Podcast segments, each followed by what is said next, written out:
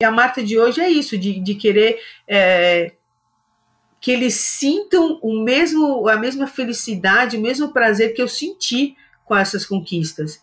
Tá? Não precisa ser um canal da Mancha, mas qualquer uma outra prova. Qual, o que, você quer fazer? Ah, eu quero nadar 3 quilômetros. Então vamos, eu vou te ajudar a conquistar os 3 quilômetros.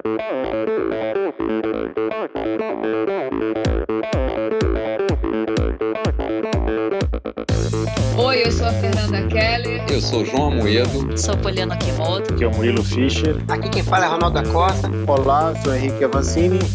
E, e esse é o Endorfina, Endorfina Podcast. Podcast. Endorfina Podcast. Tamo junto, hein? Sou Michel Bogli e aqui no Endorfina Podcast você conhece as histórias e opiniões de triatletas, corredores, nadadores e ciclistas, profissionais e amadores. Descubra quem são e o que pensam os seres humanos que vivem o esporte e são movidos à endorfina.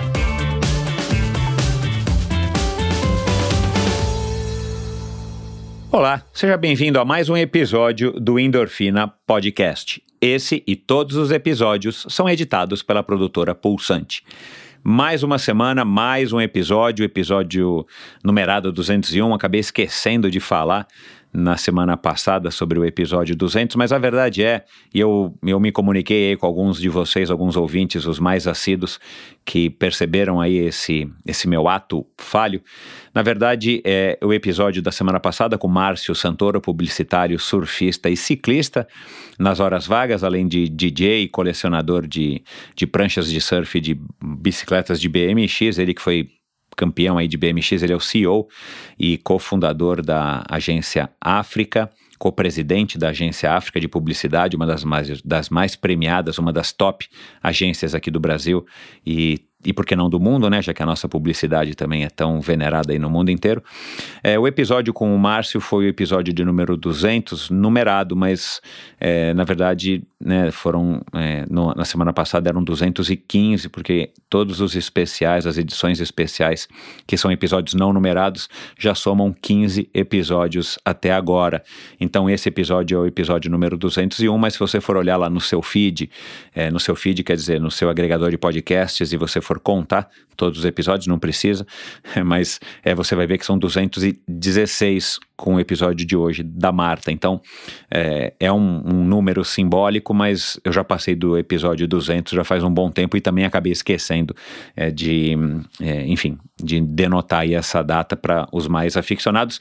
E você que está chegando hoje através da Marta, da Martinha, né, como ela é conhecida, seja muito bem-vindo, é um prazer ter você aqui. Se você está chegando ao podcast hoje também, seja porque alguém te indicou, seja pelo episódio do Márcio Santoro, também muito bem-vindo a você que é novo aqui no Endorfina e, claro, obrigado a você que já está é, ouvindo. Aliás, eu interagi outro dia com um ouvinte chamado Thomas, ele diz que ouve dois a três por dia. É, ele que mora no interior e viaja bastante, acho que ele é agrônomo, se não me engano. É, ele acaba ouvindo bastante também dentro do durante os treinos dele, e, mas principalmente durante as viagens de carro. Então, muito obrigado a todos vocês que acompanham Endorfina e que estão acompanhando a Endorfina na véspera do quarto aniversário.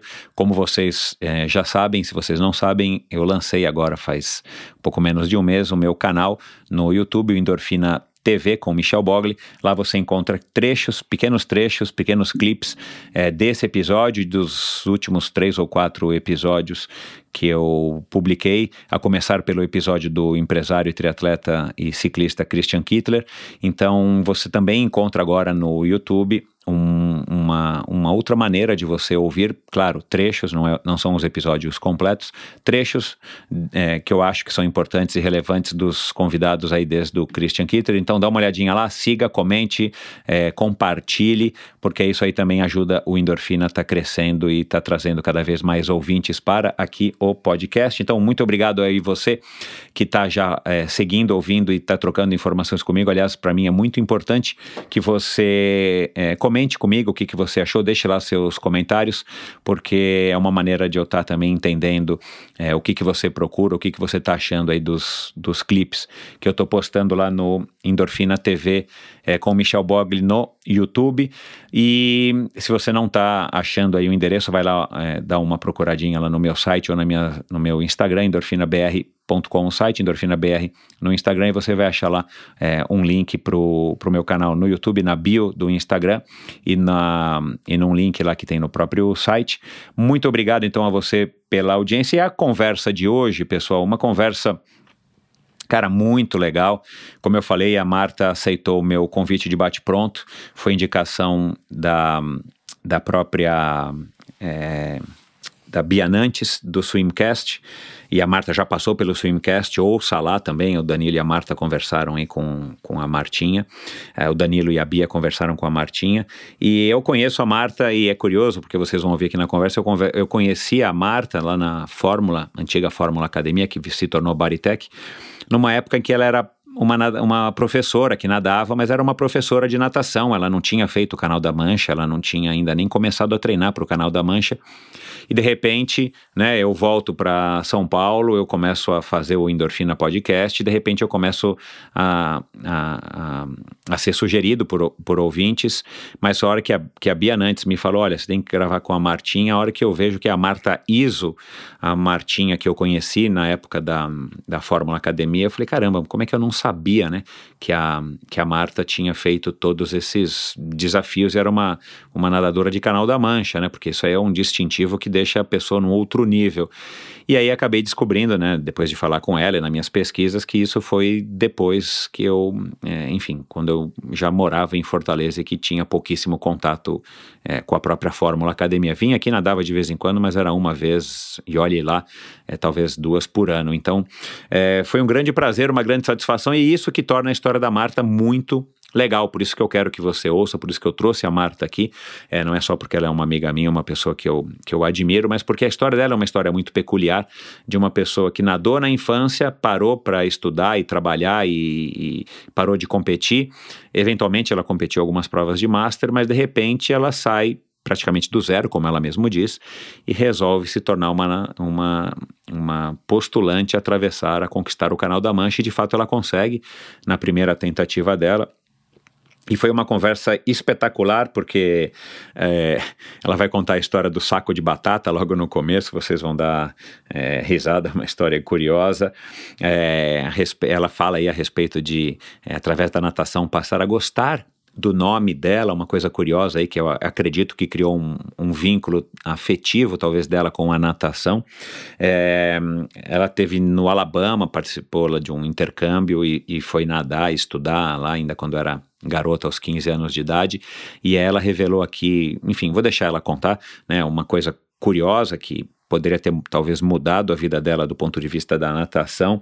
É, e depois a volta aos treinos, né, aos 34 anos de idade, como eu acabei de contar, e, essa, e, essa, e, e o despertar desse interesse em atravessar o Canal da Mancha não é para qualquer um, e claro que não é um desafio para quem está praticamente parado né, de nadar, ela só nadava recreativamente, pouquíssimo, e de repente ela resolve nadar o Canal da Mancha. Ela vai contar como é que surgiu isso, e foi uma história bem interessante. E é uma pessoa super motivada, motivadora, né? E o grande diferencial dela, a gente fala disso aqui também, é que ela gosta de compartilhar tudo isso. Então, é, ela explicou aqui direitinho por que, que ela não é, ela não resolveu voltar outras vezes ou várias vezes para o canal da Mancha. E também é uma história, é uma, é uma, um traço da personalidade da Marta que é muito legal. Ela, se você não conhece é, visualmente ela, ela é descendente de é, japoneses, né? Quer dizer, de filhos de japoneses, né? Os pais dela são brasileiros brasileiros. É, ela é brasileira, mas ela carrega essa tradição oriental né, o sobrenome dela é Iso, mas o nome do meio dela é Matsui, então o nome dela denuncia é, essa origem oriental e eu acho que tem muito a ver, nós conversamos um pouco sobre isso.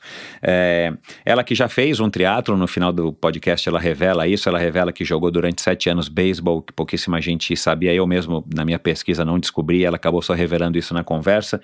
Enfim, é uma pessoa muito bacana, uma pessoa que carrega consigo uma energia, uma positividade, uma leveza muito legal, digna de uma, de uma grande atleta, digna de uma grande pessoa, de um grande ser humano. Então vamos lá para essa conversa espetacular, afinal de contas, quem é que não gosta de uma boa história, não é? Depois de um ano praticando ginástica rítmica, minha convidada iniciou na natação para acompanhar a irmã mais nova que começava a apresentar sinais de bronquite. Isso foi quando tinha sete anos. Praticou natação competitiva até os 17, enquanto nadava pelo Esporte Clube Pinheiros. Ela se especializara nas provas de até 400 metros e chegou a sagrar-se campeã paulista nos 50. O gosto pela natação a fez cursar educação física na USP e depois trabalhar literalmente na beira das piscinas. A sua natação passou então a ser apenas uma maneira de manter-se saudável e os vários quilômetros semanais que estava acostumada a treinar foram reduzidos ao mínimo. Se passaram longos 15 anos até que ela, por uma coincidência do destino, foi motivada a realizar um antigo sonho: atravessar o Canal da Mancha saindo praticamente do zero em termos de condicionamento físico, mas com muita vontade e determinação, dois anos e meio depois, em agosto de 2006, com 34 anos, ela larga da Inglaterra para chegar ao continente europeu 12 horas e 13 minutos depois. Ela, que havia sido especialista em provas de velocidade na adolescência, acabara de se tornar a quinta brasileira a conquistar a mais famosa travessia da modalidade. A partir daquele momento, sua vida nunca mais seria a mesma. A nadadora dentro dela havia sido despertada pelas águas gélidas do Atlântico Norte. Conquistou diversos títulos como amadora em sua categoria, como por exemplo o heptacampeonato da famosa Travessia 14 Bis e o bicampeonato da Volta da Ilha do Mel. Foi também a primeira nadadora brasileira a participar da prova Odisseia das Oito Pontes sobre o rio Hudson, em Nova York, e foi a recordista da travessia do Canal da Mancha, agora ida e volta, num revezamento em quarteto no ano de 2011. Conosco aqui hoje, a simpática, sábia e incrível paulistana Marta Mitsui Iso, em sua melhor versão, pós-Canal da Mancha. Oi, Marta, como é que vai? Tudo bem? Tudo jóia, Michel. E você? Tudo Quanto ótimo. tempo, hein? Então, então.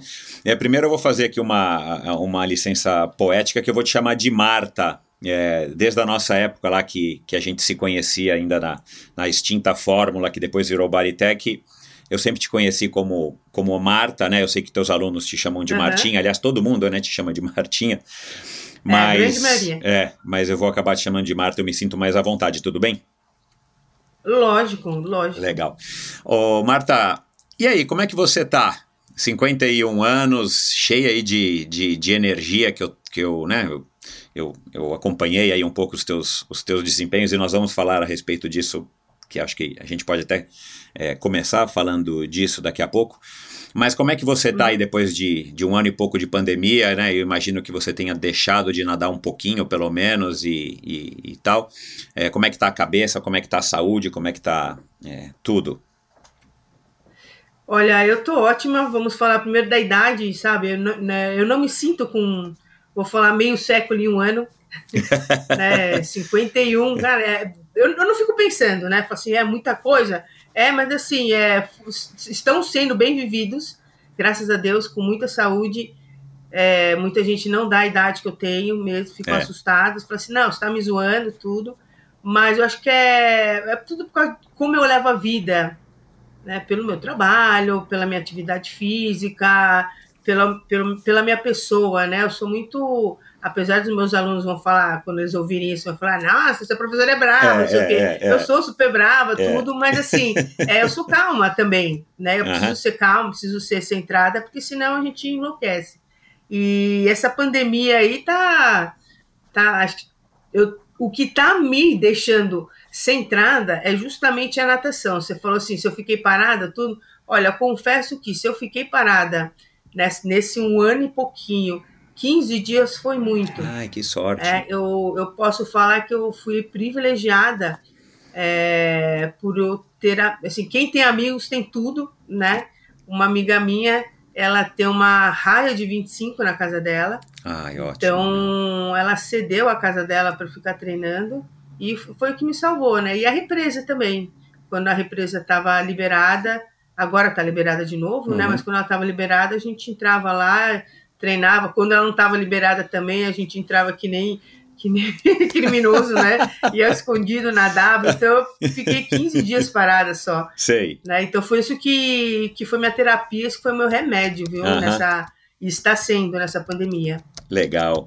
É, com certeza, aliás, acho que muitas das, muitas das pessoas aí que eu, que eu gravei nos últimos meses, é, de alguma maneira, é, todos fazem atividade física, todos praticam esporte, mas eu acho que todos, não, não consigo lembrar de um aqui agora que é, ficou muito tempo sem praticar pelo menos alguma atividade física, todos deram um jeitinho, nem que fosse assim mesmo, tipo meio, é, tipo um fugitivo, fazer alguma coisa, né, ou em horários bizarros como eu, comecei a, a sair de casa às 4 horas da manhã para correr, para pedalar, para não encontrar ninguém lá no auge da pandemia, né, há um ano e pouco atrás, uhum. mas todo mundo conseguiu, é, dessa maneira meio maluca, mas que só quem pratica esporte, quem é viciado em endorfina entende, mas é, continuar fazendo alguma coisa, porque senão a gente iria enlouquecer, né? Principalmente quem está acostumado ah, a fazer tanto quanto a gente, né?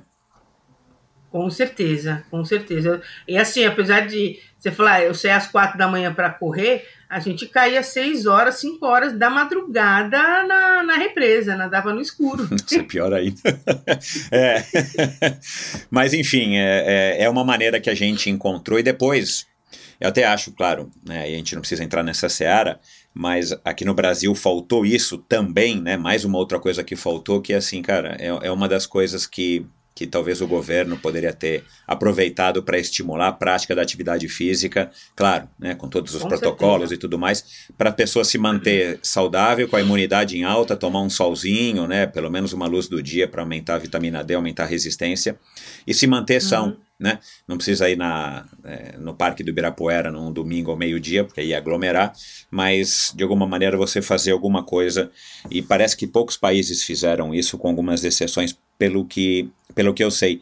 E é legal você falar que com 51 anos você se sente é, super bem e, e, e, você mesmo não se sente, claro, a, a tua aparência não, não, não deixa transparecer que você tem 51 anos, que aliás é a mesma idade que eu, né? Eu sou um pouquinho só mais velho que você, mas tem muito a ver com a cabeça, né? E, e pelo que eu te conheço, pelo que eu já pesquisei aqui para fazer essa entrevista, você tem uma cabeça super bacana. Você acha que isso tem alguma coisa a ver com a sua é, origem, sua educação oriental? Eu acredito muito que sim, viu? Acho que tem um pouquinho de tudo. Tem a ver com a minha origem oriental, pela educação, e também pela prática da atividade física. Claro. Uhum. Tá? Pela prática da atividade, o esporte em si, independe da, da modalidade, ele ajuda muito você a, a ser resiliente, a ser concentrado, a ter foco, né, é, lidar com a vitória, com a derrota. Então, o esporte te ensina muito isso. Então, acredito muito que a minha vitalidade, a minha juventude é por causa disso, viu? Legal. E tem algum segredo aí milenar, alguma coisa que você incorporou na sua rotina, é, principalmente nos últimos 20 anos, que você também acha que pode ser atribuída a, a, essa rotina, seja alimentar ou uma meditação, para te dar também essa, essa vitalidade, essa energia? Ô, Michel, é, acredito assim, a alimentação, a minha, ela é normal, igual a todo mundo, tá? Eu confesso até um pouquinho que eu sou tranqueira, ah. técnico pega muito no Poxa, que você vai falar que você faz a dieta de Okinawa, alguma coisa assim, né? É, ou mesmo a dieta não, mediterrânea. Não, ó, ó, pode até ser, porque assim, é, eu sou a louca do arroz. Eu tenho que comer arroz. Que legal. E o arroz Entendeu? japonês, aquele casa, arroz que vai com, aquela, com aquele preparo de vinagre, aquela coisa que dá para pegar com o hashi. Não, mas na, não, a gente faz o arroz o japonês, mas na panela. Mas, na panela, mas sem o tempero mesmo. É o arroz. Ah, é o arroz. É, é a variedade do arroz, mesmo, só é. que cozido como, como a gente come, é, entendi. É. Como a gente come, sem, sem tempero. De vez em quando a gente põe um alhinho, uma cebola, tudo. Mas é o arroz. Em casa a gente tem um hábito de jantar. Desde quando me conheço por gente, a gente janta é, comida mesmo. Não alguns lugares, não sei como é na sua casa, mas a gente tem um hábito de jantar, né? Tem uhum. lugar que faz só um lanchinho, faz só uma saladinha. Não, a gente janta mesmo, arroz, feijão, é, a mistura na caninha, a proteína, ou a verdura. Né? Não é só uma. Ai, não, vamos começar uma saladinha aqui. Não tem isso, não. Bom. É... Até perguntaram, Michel, é muito engraçado, né? Que uma vez perguntaram para mim e falaram assim. É, quando eu estava treinando para o primeiro canal da Mancha. Nossa, Matinha, como que você consegue ter tanta energia? Né, pra, eu treinava, eu fazia treino dobrado, né? Três vezes na semana, treinava de manhã, treinava. Aí eu falei, quer saber? Eu como arroz e feijão no almoço e no jantar. Esse episódio é um oferecimento da Bovem Energia. Bovem, há uma década fornecendo energia e gerando resultados para consumidores no mercado livre. Quer ser livre? Fale com a Bovem. Energia que inspira. Saiba mais em bovem.com.br e através do perfil no Instagram Bovem Energia. Esse episódio também é um oferecimento da Titanium Vida, Saúde e Previdência. Com seus quase 20 anos de história, o comprometimento total com seus clientes e uma alta credibilidade oferece as melhores soluções em proteção e segurança que você encontra no mercado, com planos de seguro de vida, saúde e viagem. A Titanium oferece serviços para o seu bem-estar como o seguro de vida resgatável, que além de resguardar e proteger o futuro das pessoas que você ama, te dá a opção de resgatar os valores em seu seguro para utilizá-los no que quiser ou precisar e o seguro saúde com cobertura mundial e livre, escolha de médicos, clínicas e hospitais. Colocar a Titanium em seu futuro é uma escolha sensata. Aproveite os melhores momentos da vida com quem você ama, livre de preocupações com um amanhã. Siga e conheça mais sobre a Titanium através do seu perfil no Instagram em titanium.consultoria. Não conte com a sorte, conte com a Titanium. E por fim, esse episódio também é um oferecimento da Seven Sherpas, uma empresa com sede na Califórnia e especializada em experiências esportivas nos destinos mais legais do mundo, inclusive aqui no Brasil, com roteiros exclusivos e personalizados. Além do calendário de viagens programadas, a Seven Sherpas tem como grande diferencial day rides em mais de 30 cidades pelo mundo e viagens customizadas para você, sua família ou grupo de amigos. Saiba mais em www.sevensherpas.com e siga Seven Sherpas no Instagram, lembrando que o Seven é o número 7, é o numeral. Vamos entrar aqui na pauta, Marta. E eu já quero começar aqui com uma pergunta, porque eu não vou aguentar esperar o final né, da nossa. O final não, o meio da nossa conversa aqui para te fazer. Um dos vídeos que, que, inclusive, acho que esse foi você que me mandou, é, você tem, né, se a gente, se a gente procurar por, por Marta é, Iso ou Martinha Mitsui Iso no, no Google mesmo, aparece um monte de, de matérias e vídeos, né? Você foi em todos os programas, inclusive no final eu quero que você me conte como é que foi é, conhecer o Ronivon, é, ah, tá. em pessoa, né? E ele chamou vocês uhum. de bonitinhas, né? Quando em algum momento lá na entrevista Isso. no começo falou, mas como quatro bonitinhas dessas vão nadar, né? Ele achou que vocês fossem aqueles brucutus alemãs, né? É, que a gente conhecia da, da, Alemanha Oriental, né? Não lembro agora o nome delas. Enfim, é, quatro bonitinhas, ele falou. Acho que hoje isso aí seria é, politicamente incorreto, não poderia ir ao ar, né? Mas enfim, é, é. mas depois você me conta do Rony Fon. Mas uma da, um dos vídeos que eu assisti é um vídeo, se eu não me engano, de oito minutos, que é exatamente um, um microfilme né, da sua travessia, das suas 12 horas e 13 minutos do Canal da Mancha em 2006.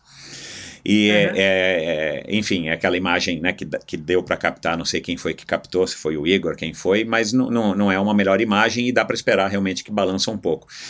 Mas o que me, o que me, o que me chamou a atenção é, é que, assim, na hora que você chegou é, na França, naquela cidade de Cap, Cap Grisné, Cap, Cap Griné, Cap Griné, exatamente, Cap. O, o, Cabo Griné, né, que é exatamente uma, uma ponta, né, acho que talvez seja a parte da, da França que seja mais é, protuberante em direção a, uhum. a, a, Inglaterra, é, a Grã-Bretanha, você teve dificuldade de ficar em pé ali naquela saída uhum. da água, né? Não sei, né? Não dá para navegar, coitada. Você estava cansada e, e, eu já vi que você ficou bem emocionada na chegada, mas você chegou num lugar que estava ruim de ficar em pé.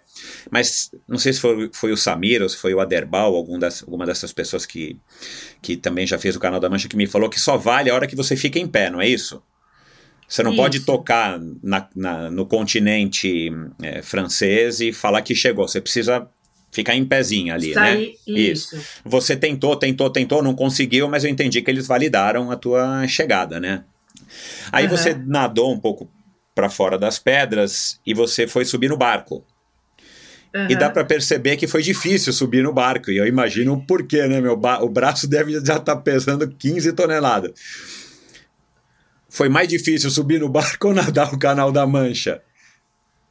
Posso falar? Você vai dar risada, mas foi subir no barco. Eu vou te contar uma coisa que, que pouca gente Coitada, sabe, tá? Meu. Porque assim, ó, é, eu tava cheio de graxa, tá? Porque a gente ah, ainda tem isso, meu. Tava toda lambuzada, isso. parecendo uma é, foca. A gente, E, só que assim, eu, mas eu, onde eu estava lambuzada, eu passo nas partes de atrito, que é Sim. nas axilas, Claro, né? é, embaixo é. do braço, no Pescoço. pescoço. Aí o Igor passou na, nos rins, porque ele é para proteger os rins.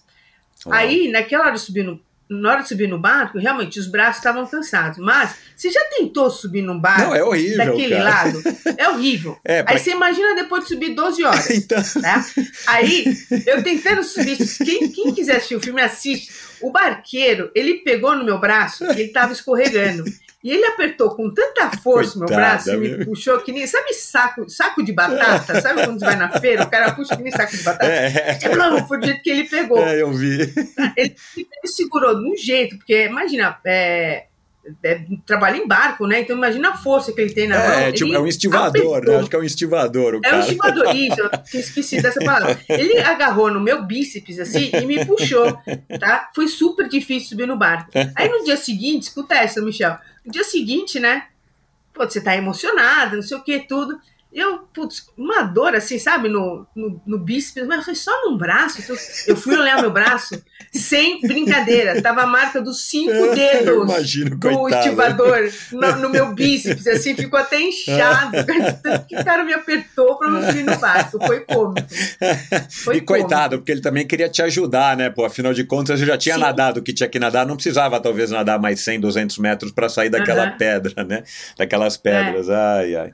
Não, mas legal. Mas foi engraçado. Aquele dia foi, foi difícil, viu? É, a, a, mu- a mulher nada 12 horas do Canal da Mancha, 43 quilômetros e, e fica com dor no braço porque o cara apertou para entrar. E para quem não viu, estamos recomendando aqui para ver, né, Marta? Tá, eu vou colocar É. no post do episódio lá no meu site endorfinabr.com o link para esse vídeo. É, é, um, é uma, um daqueles barquinhos de alumínio baixinhos, né? Não é que é um barcão, não. Era um barquinho ali que é o. O barquinho acho que te acompanhou a maior parte do tempo. É o, é o guia, né? Era o. É, o, esse barquinho ele só acompanha você quando você chega, porque o barco grande não, ah, não claro, pode claro, chegar é na o cara que te é conduz. Isso, é claro, é verdade. é, Isso, é. Enfim, mas era um barquinho, né? Um barquinho simples de alumínio ali, enfim, né? Eu não sei como é que é o nome dessa embarcação, mas um barquinho bem simplesinho. E realmente a linha d'água do barco não é alta, mas, cara. Você tá toda escorregadia, cansada, não tem apoio. É a mesma coisa que você querer sair da borda da piscina sem pôr os pés em algum Isso, lugar, né? isso. Dificílimo, né? Eu já vi gente fazendo isso, mas é precisa ser forte, precisa ter treino, precisa, né? Enfim, não depois de nadar o Canal da Mancha, mas enfim. Não depois. não, É verdade. Mas o, o- esse finalzinho aqui eu achei engraçado, né? Porque aí aparece lá o tempo e tudo mais, e, e, e a gente também fica emocionado de ver que você nadou, mas de repente vem aquela situação meio cômica, né? Assim, você já não conseguiu ficar em pé na pedra. Aí beleza, tem uma hora até que dá pra ver tuas pernas, assim, você tipo meio que fica desequilibrada. É, aí você nada um pouquinho pra longe das pedras, e aí, meu, vem aquela cena que você não consegue nadar, nadar pro barco. Agora. é, É, é, e, e, assim, uma coisa engraçada é que ali não tá o som, tá? Mas o, eu escutava Aliás, a música Igor, tá super legal, né? O, o vídeo tá legal, apesar de ser um vídeo caseiro, assim, Aham. tá legal de assistir. É. o, o, o vídeo é muito engraçado, que o- eu vi o Igor do barco gritando, só que ele gritava em português, só que o cara é- não entende português, né? O Igor gritava assim, porque ele via que o cara não conseguia me pegar, falava assim, pega na bunda dela, puxa pelo maior. Ah, bom, ainda bem que tiraram essa parte bom. do áudio. É, ainda bem, foi É. muito engraçado. O- bom, já já a gente vai falar do canal da Mancha, mas é, já vou aqui também abordar esse outro assunto aqui, já que a gente está falando do canal da Mancha agora, mas é, você, você ouviu falar de um inglês? Deve fazer, eu já falei aqui no, no, no Endorfina pelo menos umas duas vezes é, a respeito dele, é, ele, acho que em 2019, talvez 2018, talvez um pouquinho antes, enfim, ele nadou ao redor da gran, da- das ilhas, né, Da da Grã-Bretanha, é, inteirinha, 170 e poucos dias. Você ouviu falar dele? O cara chama Ross Edgley. Ouvi, foi 2019. Ah, então é, foi Inclusive, 2019. É. foi na. é, se não me engano, foi isso, 2019 mesmo. E o cara deu a volta lá. mano. É, então, Louco, e, né? e, e- e, assim, o Canal da Mancha a gente sabe que é, é- é- eu não sei dizer se é o mais difícil de todos, né? Talvez seja, assim, dessas, desses desafios, vamos dizer, oficiais, mas é claro, né, que o cara dar a volta na Grã-Bretanha inteira é, é mais difícil, né? Claro, pela distância, pelo frio, É. por tudo, mas eu, eu não tinha parado para imaginar, sendo a natação um esporte né, sem impacto, é, enfim, né, você não tem risco de cair de nenhum lugar, de torcer o pé, não tem, né? Você pode ter uma lesão no ombro uhum. ou ser máximo é, atacado ou passar em meio a águas vivas, e isso não é legal. Mas assim, a gente imagina que a natação não causa grandes prejuízos. Mas o me impressionou quando eu vi, e eu vi na época alguns podcasts com ele, ele, ele é, primeiro que depois de 170 dias ele não conseguia andar, né? Porque ele ficou tanto tempo deitado uhum. e, e, ele parava, né? De vez em quando para descansar e ele subia num barco. Era um evento que não era oficial, mas foi tipo um, um, evento da Red Bull, aquelas coisas que a Red Bull faz que são muito legais. Mas a língua dele diz que deu uma dissolvida, ele ficou com a língua toda Parece que ele disse que foi toda comida, claro, a carne viva que tinha no pescoço não tinha mais como curar, porque não dava tempo. E ele sempre estava na horizontal, né? Porque ele nadava e a hora que ele saía do bar pro barco, ele não ia para a terra, não poderia pisar em terra nem atracar o barco. Ele ficava deitado no barco, porque o cara precisava descansar, né? Uhum. Então aí depois aí, aí comecei a imaginar isso, assim, tipo, meu, claro, é uma coisa super excessiva, 170 dias nadando, mas eu nunca tinha imaginado que a natação poderia causar tanto prejuízo assim no, no corpo, né, do indivíduo, né?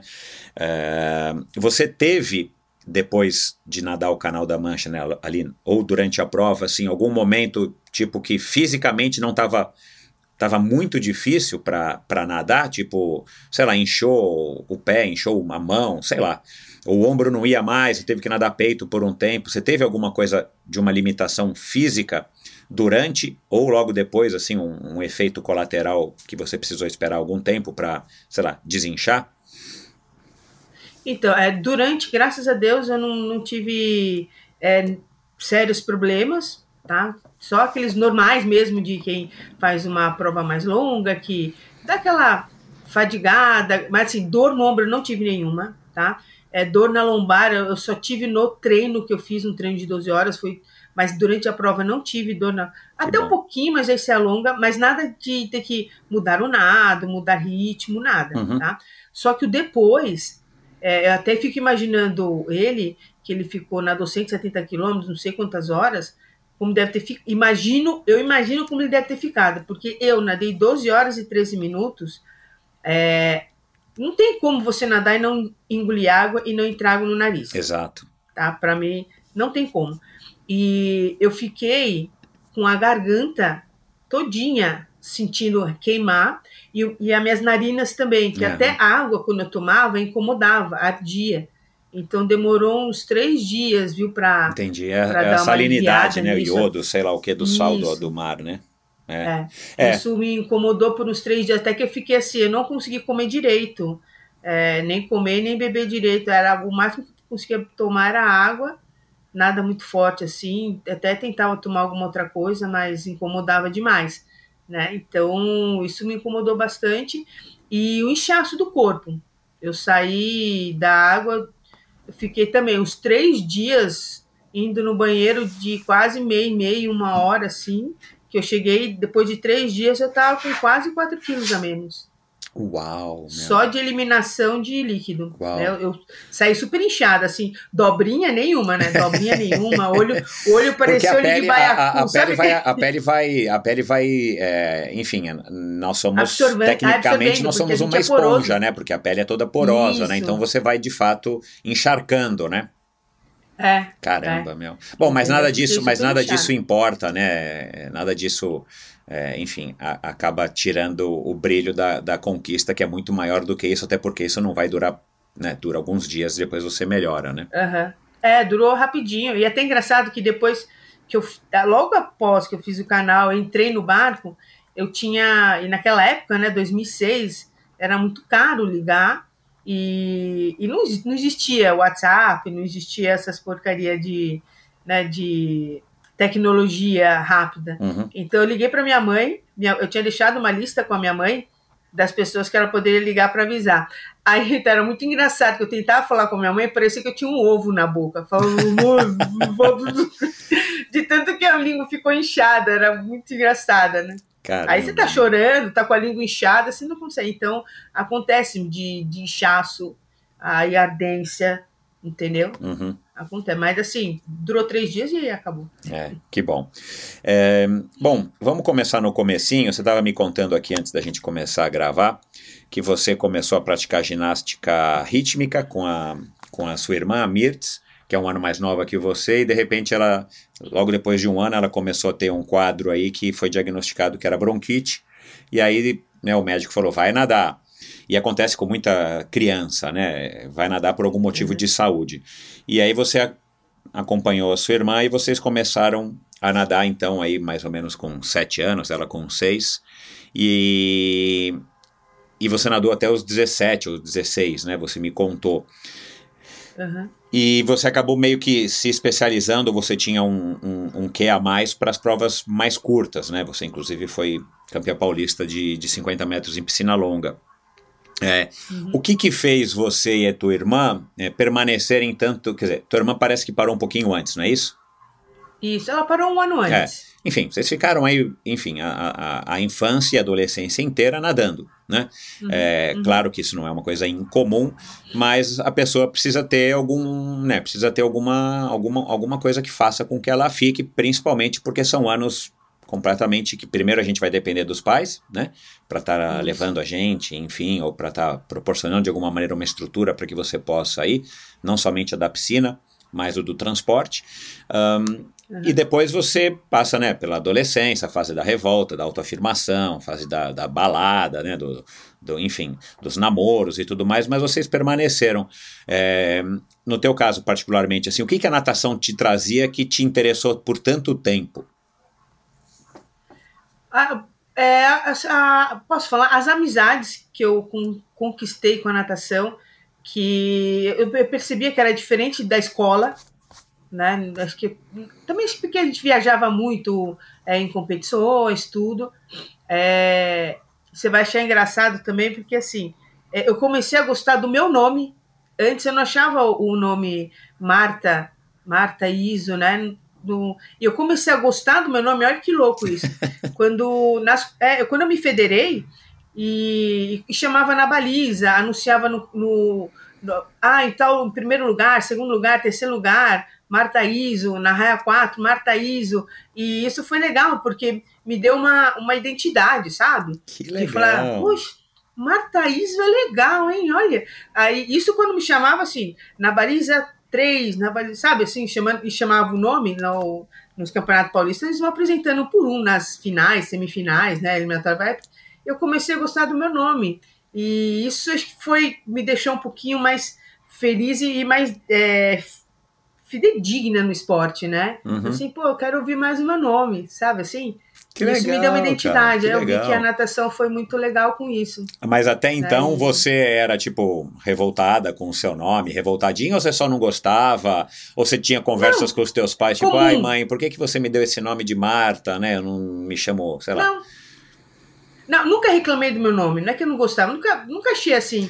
É Você, gostou, você gostava de ouvir o teu nome e isso criou uma, enfim, criou uma conexão também, né, com a natação, né? Isso, isso. Legal. Agora, os, te- os, teu- os teus resultados, é, é, né? Você chegou a ser campeã paulista de 50 metros e tudo mais, mas assim, é, de 0 a 10, né? Sendo 0, nem devia estar na piscina, e 10, uma candidata a- ou uma atleta olímpica, é, pelo menos é, selecionada para Olimpíadas, você foi o que na tua carreira? Você, nessa fase, né? É, de 0 a 10, você foi uma nadador, nadadora o quê? 7, 8, 5? Ah, uma nadadora mediana, uma nadadora 6, entre 5 e 6, Aham. assim. É, eu nunca fui numa, como se diz, nunca tive uns tempos muito, muito significantes, Uhum. tá? Eu, com 15 anos, eu fui para Alabama fazer uma clínica de natação, Ah, que que na época, em 85, era o Don Gambriel. Don Gambriel, na época, ele era o técnico da seleção americana. Uhum. Eu fui fazer a clínica de natação com ele e, e eu só soube isso depois que eu voltei, né? Foi a primeira, minha primeira viagem pro exterior, tudo. E o Dom Grêmio tinha gostado de mim, assim, do. Da, da- como atleta, né? E ele tinha perguntado pro meu técnico, que estava comigo na época, se eu não podia ficar. Que aí eu ganhar bolsa, não sei o que, tudo. E o meu técnico conversou com a minha mãe e falou assim: não, melhor não. Não deixa ela ficar aí, não, deixa ela voltar. E até que ele nem me contou na, Ah, lá, né? Ele só foi me contar aqui uhum. entendeu? Uhum. Então, sei lá, pode ser que eu teria tido um potencial, porque ele era o técnico da seleção americana na época, ele me enxergou e ofereceu uma bolsa não diretamente para mim, sim para o meu técnico. É, teria um potencial? Acredito que sim, porque ele pediu para eu ficar, mas é, passou, não teve. É, não existe, enfim, é. não existe o se. Agora, sempre em provas curtas é. e sempre no crawl ou você chegou a ter outras modalidades, outras, é, outros é, estilos? Eu me destaquei mais no crawl, eu me destaquei mais no crawl, só que eu fui, nadei peito e nadei medley, uhum, né? Uhum. Nadei peito, nadei medley e eu parei de nadar peito porque assim, na nossa época, as categorias eram de dois em dois anos, uhum. né? E a minha irmã sempre ficava um ano junto comigo. Aí eu parei de nadar peito porque ela começou a ganhar de mim. eu parei de nadar peito e fiquei só no carro. não, ela nadava muito melhor. Era não foi só foi não foi orgulho não. Vi que ela nadava bem melhor que eu mesmo, então eu falei assim, então deixa eu me especializar mais no crawl mesmo e deixar ela nadando peito. Uhum. Inclusive, assim, a minha irmã ela começou a viajar primeiro do que eu, né, para competir. Uhum.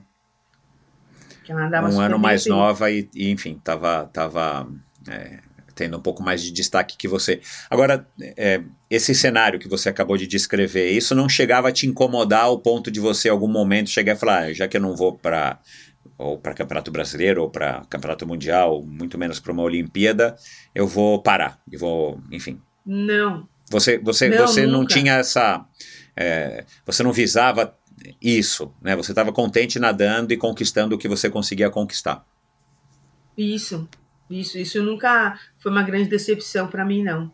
Uhum. É, eu gostava de estar em atividade, de né, se eu tinha o resultado ou não, mas eu gostava de estar lá. Uhum. Uhum. Estar lá em resultado e, e firme, uhum. entendeu? Um, dos, dos, meus anos que eu joguei polo aquático e depois todos os anos que eu nadei lá no Clube Pinheiros, tinha um convívio próximo com a turma da natação, não, não que eu me relacionasse com eles, mas assim, aquela coisa de vestiário, de você chegar na piscina e esperar a natação sair, ou de assistir algumas competições de natação no clube e tal. A impressão que eu tenho é que a turma da natação, ela sempre, sempre foi, pelo menos na minha visão, é, é, é um, é um esporte que, por ser um esporte solitário, no sentido, mesmo quando você faz um revezamento, você está nadando sozinho, né? É, e você está sem poder conversar, nem olhar, nem trocar ideias com ninguém, você está ali no, né, né olhando para o chão, para o azulejo, é um esporte que acaba criando e, e, e, e fortalecendo muito a, as relações pessoais quando as pessoas estão fora da piscina, né? Uhum, uhum. Isso era, era o que me segurava é, mesmo então, na... É por isso que eu estou falando. Na, é. né, até que assim, eu, eu só saí do Espéria porque a equipe mesmo não ia ter mais. As meninas todas iam parar de, de treinar, os meninos, quase a maioria ia parar de treinar, e os que iam continuar, o que, que a gente fez? Para onde nós vamos, não assim, para onde você vai, para onde, né? Assim, onde a gente pode ir. Então a gente foi junto, entendeu? A gente não quis, ah, um vai para um vai para Pinheiros, outro vai para Paineiros, vai para o grupo era unido. Onde a gente, é, aí a gente acabou indo tudo para Pinheiros. Legal. É, você falou que com 15 anos você foi para o Alabama. Foi isso, né? Isso. É. E, e, e, e não sei se, foi no Ronivon, na, na, naquela outra moça lá dos programas matinais lá, que era da TV Gazeta. A Kátia Fonseca. É, é que você falou que com 15 anos que você soube do canal da Mancha e aí você ficou com aquilo na cabeça, tipo, poxa, ia ser uma coisa Isso. legal. Mas foi lá nos Estados Unidos que você ouviu alguém que tinha Não. atravessado e tal? Conta como é que foi aí, como é que, como é que é, veio essa primeira informação da travessia do canal da Mancha? Não, passou na TV, alguma coisa Ah, assim, ou eu tá. li num. Entendeu? Que eu fiquei interessada. Porque, assim, apesar de eu ser uma nadadora de 50 na época, que me destacava nos 50 e no 100, eu também nadava 100, 200 e 400. Né? E, e assim, e, e nos treinos, acho por isso que eu não fui um, uma, uma excelente nadadora em alguma, alguma distância, porque eu treinava tudo. Entendeu? Eu não tive uma, uma especificidade assim. Não, Matinha, você vai treinar para os 50 e para os 100. Não, você vai treinar para os 400 e 800. Eu treinava tão bem quanto os 50 e tão bem também os 800, para nadar os 400 e 800. Então, e eu era super resistente. Uhum. Né? Eu lembro que meu técnico, é, semana ele me colocava nos treinos de velocidade e, na, e depois de um tempo ele me colocava nos treinos do pessoal do fundo. Né? E eu super conseguia virar a chavinha, treinar bem a velocidade, virar a chavinha e treinar bem no fundo. Então, sempre gostei muito dessa de resistência, Uhum, né? uhum. E aí eu vi sobre o, o Canal da Mancha, eu ia na, na nossa época não tinha internet, né? Meu pai tinha feito uma sala, a gente tinha uma sala de estudo aqui em casa, e que tinha um mapa mundi. Legal. Aí eu ia no mapa mundi lá, olharam, olhava onde era o Canal da Mancha, sabe? Aham. Assim, e aí eu conversei, eu falei assim, ah, é, dá para nadar, né? Falei assim, será que, será que eu consigo? Só que as informações naquela época não eram muitas, e meus pais falaram assim, ah, melhor não, né? Melhor não, porque você tem 15 anos, eu pesava na época nem 50 quilos, entendeu? Então, você imagina, um adolescente, 50 anos, não pensa nada, né? Não tem nada na cabeça, não tem. Né? E eu falei assim, ah, então tá bom. Mas isso ficou encafifado, sabe? Uhum. Porque. Quando você olhou no mapa, de- você viu a distância ali, você achou que era uma coisa mais, mais simples do que até que você do que você tinha visto na TV? Porque quando a gente olha no mapa, né, ainda mais no mapa Sim, mundi, a distância é pequena, né? Aham. Assim, É pequena. proporcionalmente ao mapa, óbvio, né? Mas, mas você chegou tipo, a ter algum tipo de reflexão nesse sentido, tipo, ah, não deve ser tão ruim porque não é tão longe. Posso falar que não, viu? Quando, assim, como eu sou uma, é, uma boa filha, né? Papai e mamãe falam sim, falam não, a gente só fala sim, senhora, sim, senhor, né? Então, quando eles falam não, não vai, eu não fiquei matutando. Só Entendi. peguei e, deixei guardadinho, sabe? Aham. Assim, não fiquei, ah, mas por que que não? Por que que não? Sabe? Eu nunca fui uma, uma, uma filha birrenta. Entendi. Ah, não, eu quero, eu quero, né? Uhum. Então, ah, não pode, então não pode. Uhum. E, Né, e- então, e- e durante fiquei. esses teus anos aí, é, antes de você parar de nadar com 17, é, você levava a natação também assim super a sério, tipo com essa disciplina, né, que a gente chama de disciplina oriental, né, justamente, Uhum. né, é, pelo que a gente aprende aí que vem lá do, do Oriente. Você ou dependia, dependia do ano, dependia da época, ou você focava mesmo na escola e a natação era o que dava, você era uma, né, se a gente for falar com os teus técnicos dessa época aí do, do Pinheiros ou do Espéria, você era uma nadadora dedicada ou era um, uma nadadora, vai, mediana também como a, a maioria, né, a média? Eu vou falar que acho que eles vão até que me elogiar, viu? Porque eu era super dedicada. até Legal. que, assim, é, sabe, leão de treino? Aham. Eu era leão de treino, Ah, legal. né? Uhum. Só depois de adulta que eu comecei a, a me controlar mais emocionalmente. Eu conseguia fazer todos os meus índices no treino, índice Ah, tá. brasileiro, Aham. e chegava na competição, eu ficava nervosa e não conseguia fazer o índice, Uhum. entendeu? Uhum. Então eu era super dedicada nos treinos. É, na nossa época, você só podia ficar, pelo menos no Espera, acredito que no Pinheiros também era assim, é, você só podia continuar na equipe se você tinha um boletim bom. Um boletim de Ah, legal. notas azuis. É, não sei como é que é Entendeu? no clube, não, é. Ai, que bom No- isso também, né? Aí a gente tinha que apresentar no Espéria, vou falar do Espéria porque eu fiquei muito mais tempo no Espéria, É. né?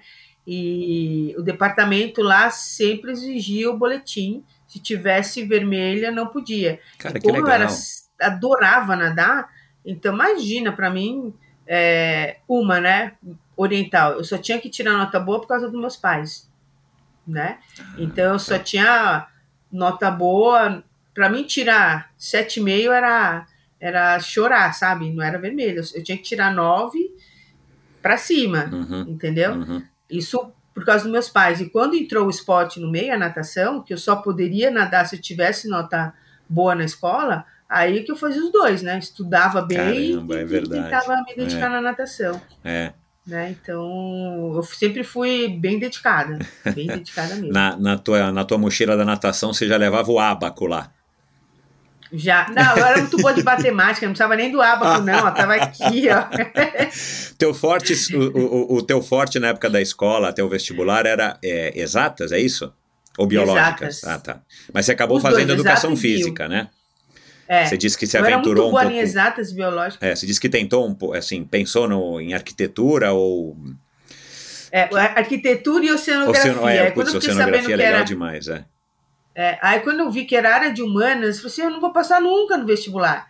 Porque a área de humanas. eu Engraçado, né? Na nossa ruim. época, porque a gente tem a mesma idade, tinha muito isso, né? Você quer exata, se é mais humana, se é mais biológicas, né? é, tem hoje em dia, porque minha filha né, há três anos passou por esse processo, mas não é uma coisa talvez tão mais marcada. E, e na época dos nossos uhum. pais era mais marcado ainda, né? Que era. Muito. Acho que só tinha duas divisões, eu me fugi agora, me fugiu aqui agora o nome. Mas enfim.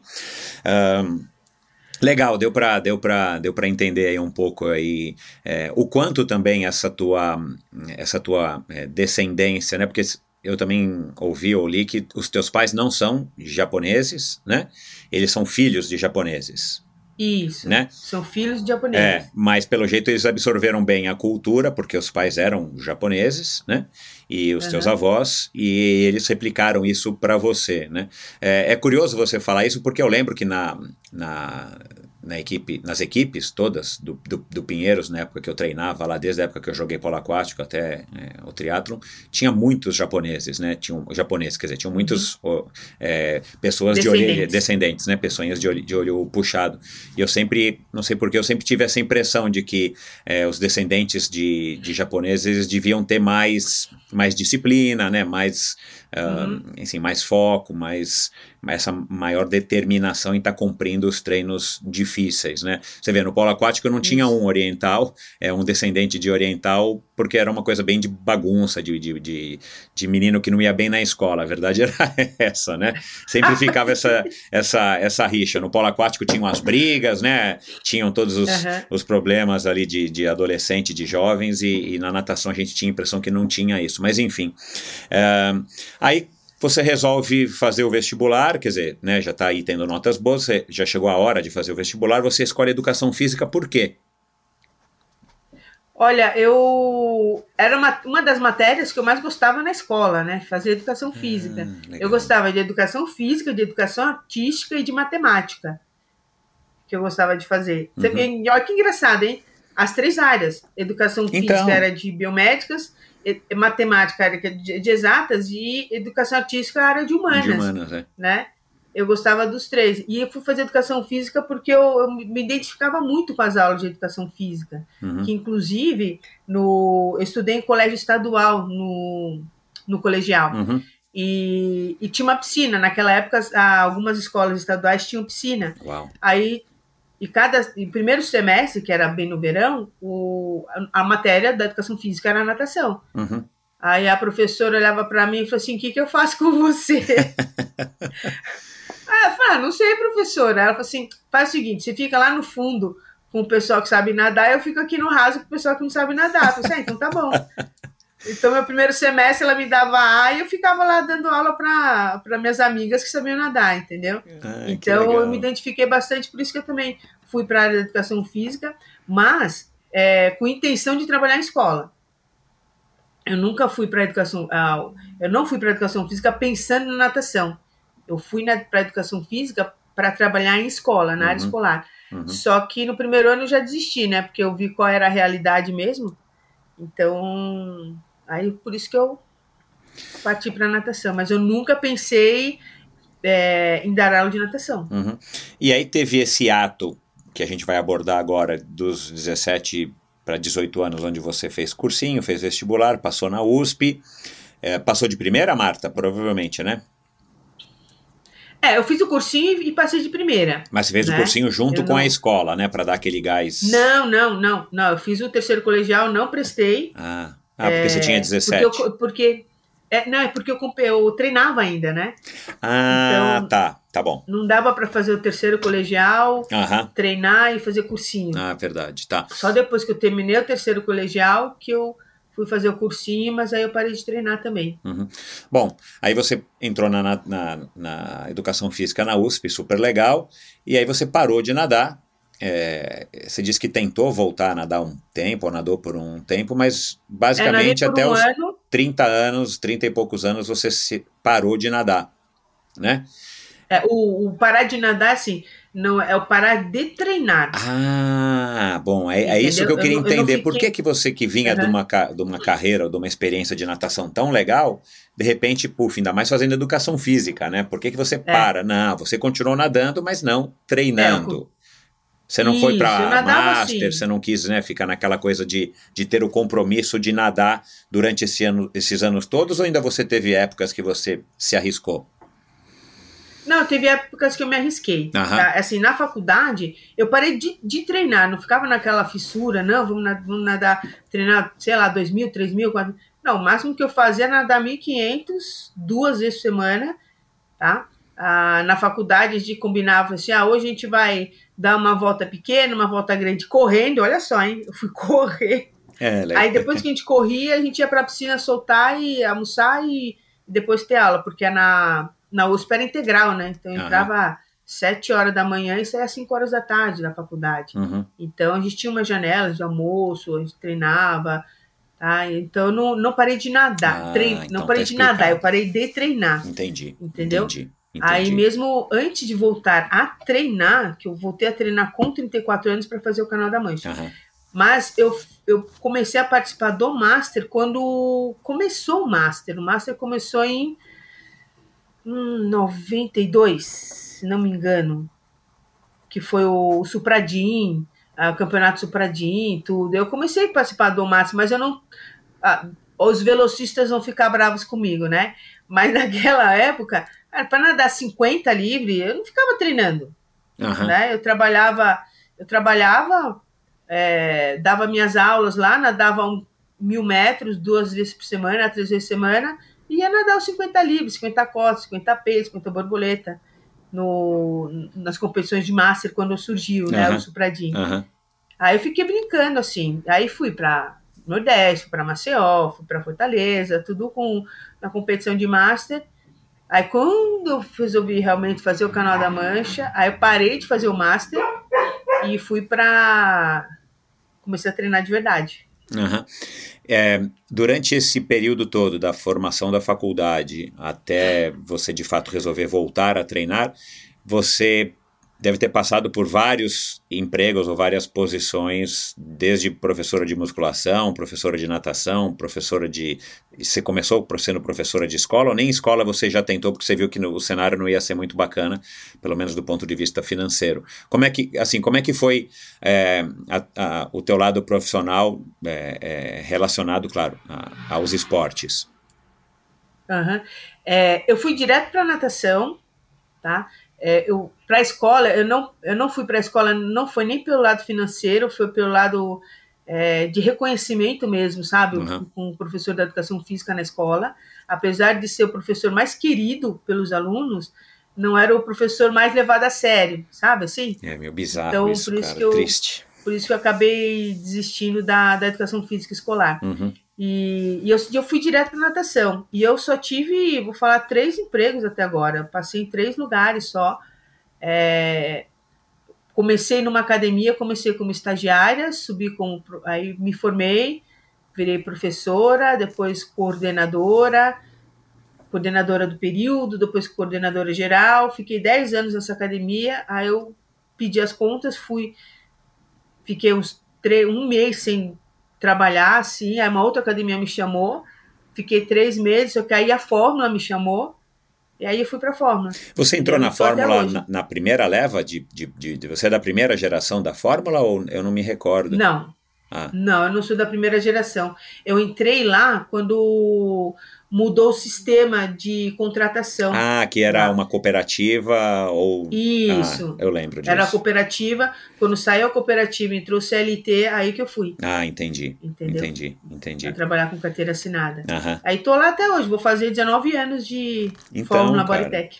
Meu Deus do céu, eu acho que é você e o Raimundo, né? O Raimundo vai, vai virar uma O estátua. Raimundo tá lá. no vestiário aí, ó. Não, então, é o Raimundo acho Ele que é o tá mais, mais antigo, né? É, É, o Raimundo acho que deve estar lá desde o começo, então, né? Eu Não sei, não me é recordo. o pessoal. Ó, tem pessoal boníssima. lá, Michel, de 25, 26 anos, viu? Olha lá. Pra mais. Pra Caramba. 27, acho que a Fórmula, 27 anos, acho que tem. Né? Sabe que eu tenho uma touquinha da Fórmula aqui ainda, guardada no talco. Ô, louco, ó, ó, vou Pô. falar, vale ouro, viu? Vale ouro. Eu também tenho. Cara, outro dia eu fui mexendo umas coisas aqui, nu- nunca fui muito é, de nadar de touca, né? Não gosto, mas tinha épocas na piscina, quando Uhum. eu, tava com o cabelo maior do que meio centímetro, os professores pediam para eu nadar de touca. E um Pediam dia colocar, a- uhum. alguém acabou me dando uma touca lá da Fórmula, que acabou ficando para mim. Eu guardei e eu falei, ah, essa vai ser a touca que eu vou usar quando eu precisar usar a touca. Ficou na minha mochila durante muitos anos. E depois né, eu acabei mudando para Fortaleza e tudo mais. E eu guardei, cara, tá no talco aqui, não sei nem que tipo de talco que tá lá dentro agora, porque eu nunca mais usei touca. Mas... Dá, uma, dá, dá uma renovada no talco ali. Vou, reno, vou renovar, vou renovar agora, vou renovar agora é, depois dessa é. conversa. Enfim, mas eu, eu, eu, vi, eu mexi outro dia aqui no armário e vi a touca da Fórmula. É, bom, é, e, e, a Fórmula foi uma academia para a época que foi bastante revolucionária, principalmente é, por conta da parte aquática, né? Porque era uma academia sim, que tinha uma super parte aquática com três piscinas Acho que eram três, né? Depois uhum. reformaram. Três. Já eram três. Três semiolímpicos. É, e, e, piscinas que tinha, a natação era uma natação dedicada de fato, não era só natação para ter, né? Tanto é que depois vieram não. as meninas do polo aquático, né? O caiaque polo e tudo mais. Depois César Cielo, acho que nadou lá, se eu não me engano, né? E tudo ah, o Xuxa, o Xuxa, isso, é. Uhum. é, é. Bons tempos ali do Delia e do, do Maneco nessa época da, da Fórmula. Mas, enfim, é, durante esse período todo, você provavelmente acompanhava a natação brasileira ou paulista ou municipal também por causa ou mundial por causa da fórmula, mas isso não, não te despertava nenhum interesse em você tipo voltar a ingressar no master até, é, enfim, quando você ingressou, você lidava bem com essa com esse afastamento das competições? Ou sempre era uma coisa que você pensava, ah, eu devia voltar até aquela, aquele gostinho da adrenalina, de competir, de, de, treinar, pelo menos com algum propósito e tal? Ou você passou esses anos todos numa boa desse, é, assim, afastada das competições? Então, é, eu passei numa boa esse tempo afastado das competições, só que quando eu voltei a treinar, me bateu aquele arrependimento. Não devia ter parado. Uhum. Entendeu? Uhum. Quando eu voltei a treinar, eu falei assim, cara, não devia ter ter parado de treinar. Mas, enfim, passou, né? Fiquei parada. Mas, assim, não. não fiquei bem. Fiquei bem. Não, não deu aquela é, falta, não deu. Mas depois, quando eu voltei a treinar, que, que bateu aquela, aquele arrependimento. E por que você é. acha isso? Primeiro, por que, que você não sentiu falta? E depois, por que, que bateu esse arrependimento? Então, o não sentir falta, acho que é pela, pela acomodação. Entendeu? Pela acomodação de ser bem. É, você entra naquele ritmo de trabalho, você vai dar aula aqui, dar aula lá, dar aula aqui, e você não percebe a falta que isso fez. O arrependimento bateu quando eu voltei a treinar e, e como o meu organismo mudou, como o, a minha cabeça mudou, como aquilo estava me fazendo falta. Eu não sabia que aquilo estava me fazendo. E é, é, como fez tão bem, estava me fazendo tão bem, eu falei assim, não devia ter parado. Caramba, né, né meu? Que coisa. Ver o bem que isso faz. Até que assim, eu não vou parar de nadar nunca mais. Nunca mais. Que é, que é uma das coisas que a gente vai abordar daqui a pouco, que você carrega consigo, que é, é essa história de que você gosta, além, claro, de você ser uma professora, né? Que você quer passar uhum. isso para as pessoas. E se você sente isso na pele, sente é, é, né, isso no sangue, fica um pouco mais fácil de você passar, é óbvio, né? Mas você também faz questão de compartilhar isso, principalmente agora com as ultramaratonas aquáticas, né? Você é uma pessoa que ajuda, uhum. que incentiva, que divide, que compartilha e, e inclusive chama pessoas para nadarem com você para fazer os revezamentos, né? Então, é, uhum. É, talvez essa seja, né, Marta, uma das grandes é, virtudes ou uma das grandes satisfações de quem é educador físico, né? Você poder é. É, ou você ter a chance de transformar a vida da pessoa de fato através, cara, de uma coisa simples como nadar três vezes por semana ou correr três quilômetros por dia. Não precisa fazer o canal da Mancha ou fazer um Ironman, mas assim, você Sim. conseguir fazer com que essas pessoas despertem para atividade física e que de fato muda a vida das pessoas, né? Assim, a gente fica, nós nos tornamos outras pessoas, né? Melhores. E bem melhores mesmo, é. E assim, é, é, um trabalho árduo, viu? Porque muita gente ainda eh, se encontra muita resistência, sabe? Sim. Mas aí quando a pessoa já começa. É difícil fazer ela começar. Depois que ela começou, ela começa a perceber a mudança física e mental, principalmente mental, ela, ela te agradece o resto da vida. O resto da vida, sabe?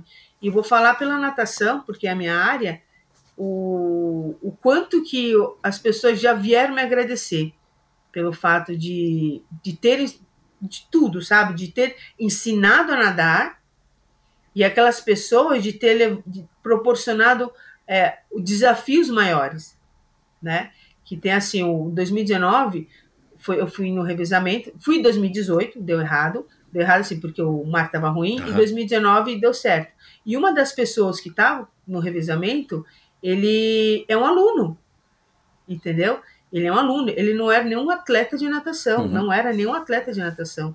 Foi um aluno que eu fui conquistando, conversando, aí e fui em doses homeopáticas, né? Vamos nadar um, nadar dois, nadar três, e ele começou a gostar de longa distância, até que chegou um dia que apareceu uma oportunidade de nadar o Canal da Mancha, apareceu uma vaga, que isso é raro acontecer, e, e eu tenho o privilégio de saber de quando aparece uma vaga dessa, e aí eu convidei ele, falei assim, "Ó, você topa fazer um revezamento, quer fazer um revezamento? Eu falei assim, ah, mas você acha que eu consigo? Eu falei assim, ó, se você não fosse capaz, eu não estaria te chamando, né? Exato, exato. É. entendeu? E porque assim, muito, quem me conhece sabe de, de que eu não bajulo ninguém. Tá? Eu não, eu não bajulo ninguém, eu não vou falar assim, ah, não, você é capaz. Eu nunca vou falar isso para uma pessoa que realmente não é capaz. Uhum, Eu não vou criar falsas esperanças. uhum. Entendeu? Então, quando eu vou lá e convido a pessoa, é porque é sério mesmo, não é porque eu tô zoando. Não... Eu gosto de brincar, mas com essas coisas eu não brinco, não. Ô Marta, por que que você acha que é, que é tão difícil a, a gente colocar na cabeça das pessoas é, que a atividade física, enfim, é uma coisa que deveria ser de fato, vai, quase que como uma obrigação diária de qualquer um, como, como a gente tem com o banho, como a gente tem com escovar os dentes, né, como a gente tem com, com se hidratar ou se alimentar, a atividade física ela deveria ser uma prática comum, é, de, vai, vamos dizer aqui de todo brasileiro, né? O que, que você acha que nesses teus tantos anos aí é, trabalhando como educadora física, por que que você acha que é tão difícil ainda? Apesar de que eu acho que está um pouco mais fácil hoje, que pelo menos as pessoas já sabem que se fizerem, pelo menos é o que se diz na, na revista, na, na internet, no Instagram, que é melhor, né? Mas é, o que, que você acha que pega que, que a gente não consegue virar essa chavinha? Como, como nação, vai, assim- vamos dizer, né? Então, é, é que é muita. É, o que eu, o meu ponto de vista, né? O pessoal está muito mais preocupado é, em coisas materiais, em conquistar coisas materiais, que fica trabalhando demais. Eles estão, o pessoal está muito workaholic, sabe? Uhum, E acaba esquecendo o lado da, do corpo, o lado da saúde. Se eles entendessem que se eles praticassem uma atividade física, eles iam ter um rendimento muito maior, eles não precisariam trabalhar tanto do jeito que eles estão trabalhando para obter o mesmo resultado, uhum, né? Porque quando o teu corpo começa a ficar tudo duro, contraído, você não consegue pensar. Então você não consegue render no teu trabalho. Se, você, se eles soubessem que se eles gastassem pelo menos no- pel- meia hora durante o dia para fazer uma caminhada, para fazer um alongamento, para fazer uma dar uma pedalada, ou mesmo nadar, o corpo ia agradecer e você ele ia conseguir fazer um trabalho é, mais mais como fala, mais produtivo. Né? E eles não entendem isso, eles não estão conseguindo, não, eles só querem, não, vamos trabalhar, vamos trabalhar, vamos ganhar dinheiro, só está pensando muito em ganhar dinheiro, não está pensando na saúde, uhum. né? Aí vai ganhar o dinheiro e não vai ter a saúde para gastar o dinheiro, né? Então, e, e assim, o que está muito ruim também, da molecada, É, então, porque é isso que eu ia falar agora. O, o certo era a gente acostumar, a gente como país, acostumar Aham. a- a- aos- as crianças da primeira infância em diante, assim, olha, você tem que fazer alguma atividade física, e claro, aí você começa a pegar a criança e a hora que ela adquire o hábito, né, é, é muito mais difícil dela parar, muito embora a tua história seja uma história sim, que você não parou de, de fazer esporte, você parou de competir, mas você se manteve ativa, mas você fez educação Isso. física, acaba sendo um pouco mais, né? Mas é aquela história, né, assim, e muitos já contaram isso aqui no Endorfina, quando chega com 16, 17, 18 anos, a pessoa largou, nem que seja por 5, 10 anos, às vezes largou integralmente a atividade física, Uhum. por conta de trabalho, faculdade, trabalho, né, enfim, é, aqueles anos que, que enfim, que, que, que são mais corridos de fato na- no início da nossa vida adulta. Mas eu acho que falta É, mesmo uma tivesse- estrutura. É, falta estrutura, se tivesse mais um incentivo, né? Porque o esporte, o esporte é um grande formador de caráter. Então, se ele pega a criança, tá? Desde, desde que. Não vou falar assim, não precisa nem é, qualquer esporte. Na verdade, na verdade, os pequenininhos têm que jogar numa escolinha de esportes, fazer ele correr atrás de bola, brincar de pega-pega, fazer isso, sabe, se movimentar, porque isso é um formador de caráter, porque ele vai aprender a respeitar o coleguinha, a aprender a ganhar, a perder, aprender a perder, né? Então, e com o tempo. E assim, é, apoio, né? Tá faltando muito isso, essa, essa estrutura do, de tudo, né? Do, principalmente né, do, dos governantes de mostrar que é importante né, a, a prática da atividade física. Essa pandemia ficou, essa pandemia ficou bem clara isso. Exato, né? é, é. Por isso que eu falei no começo, é, acho que o fecha... governo perdeu a oportunidade aí também de estar, tá, sei lá, estimulando, nem que fosse só com campanhas, é. mas de repente fazer programas, é. né, incentivar essa questão de fechar parque, né? No começo tudo bem, mas depois, meu, a pessoa tomar um sol, poder andar também tranquilamente na rua. E o que eu Sim. vi, pelo menos aqui em São Paulo, né? A gente mora em São Paulo, né? É, a gente viu que as pessoas, pelo menos aonde eu circulo, tomaram as ruas, de fato, nesses horários mais de, uhum, de, de, de uhum. pico de atividade física, né? De manhã cedo ou à noite, as pessoas acabaram tomando mesmo ao redor do Ibirapuera. O Ibirapuera fechado, mas as pessoas começaram a, a ocupar, né? A gente vê hoje mesmo, quer dizer, já há mais de 10 anos as ciclofaixas aos domingos como lota, né? De pessoas pedalando e às vezes até querendo Bastante. correr na ciclofaixa, enfim. Então, assim, a gente vê que tem uma, uma demanda, poderia ser muito maior, mas, é, enfim, a gente não está tendo o estímulo principalmente para pegar as crianças e acostumarem ela desde criança a fazerem a sua atividade física. E ao mesmo tempo a gente ouve histórias de pessoas, vai, vamos falar aqui dos Estados Unidos, onde a gente tem mais informação, que as pessoas praticaram quase todos os, quer dizer, vários esportes ao longo da sua vida escolar, né? É, correram, nadaram, fizeram futebol, futebol, fizeram futebol americano, fizeram isso, fizeram aquilo, e eventualmente na faculdade continuaram, embora não, não, não, não se tornaram atletas, mas assim, continuaram uhum. e, e, e depois enfim, na sua vida adulta também, né? Uma coisa que a gente acaba tendo aqui muito interrompido.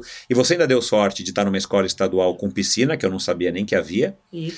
E você foi estimulada pelas aulas, né? Porque ainda tem aquela questão de que uhum. às vezes a educação física da escola acaba criando repulsa nas pessoas, nas crianças, é. nos jovens, porque não é uma coisa que motiva, né? O professor joga uma bola de futebol para os meninos, uma bola de handball ou de vôlei para as meninas, pronto, tá todo é. mundo aí passou de ano porque jogou o, o, futebol e o vôlei.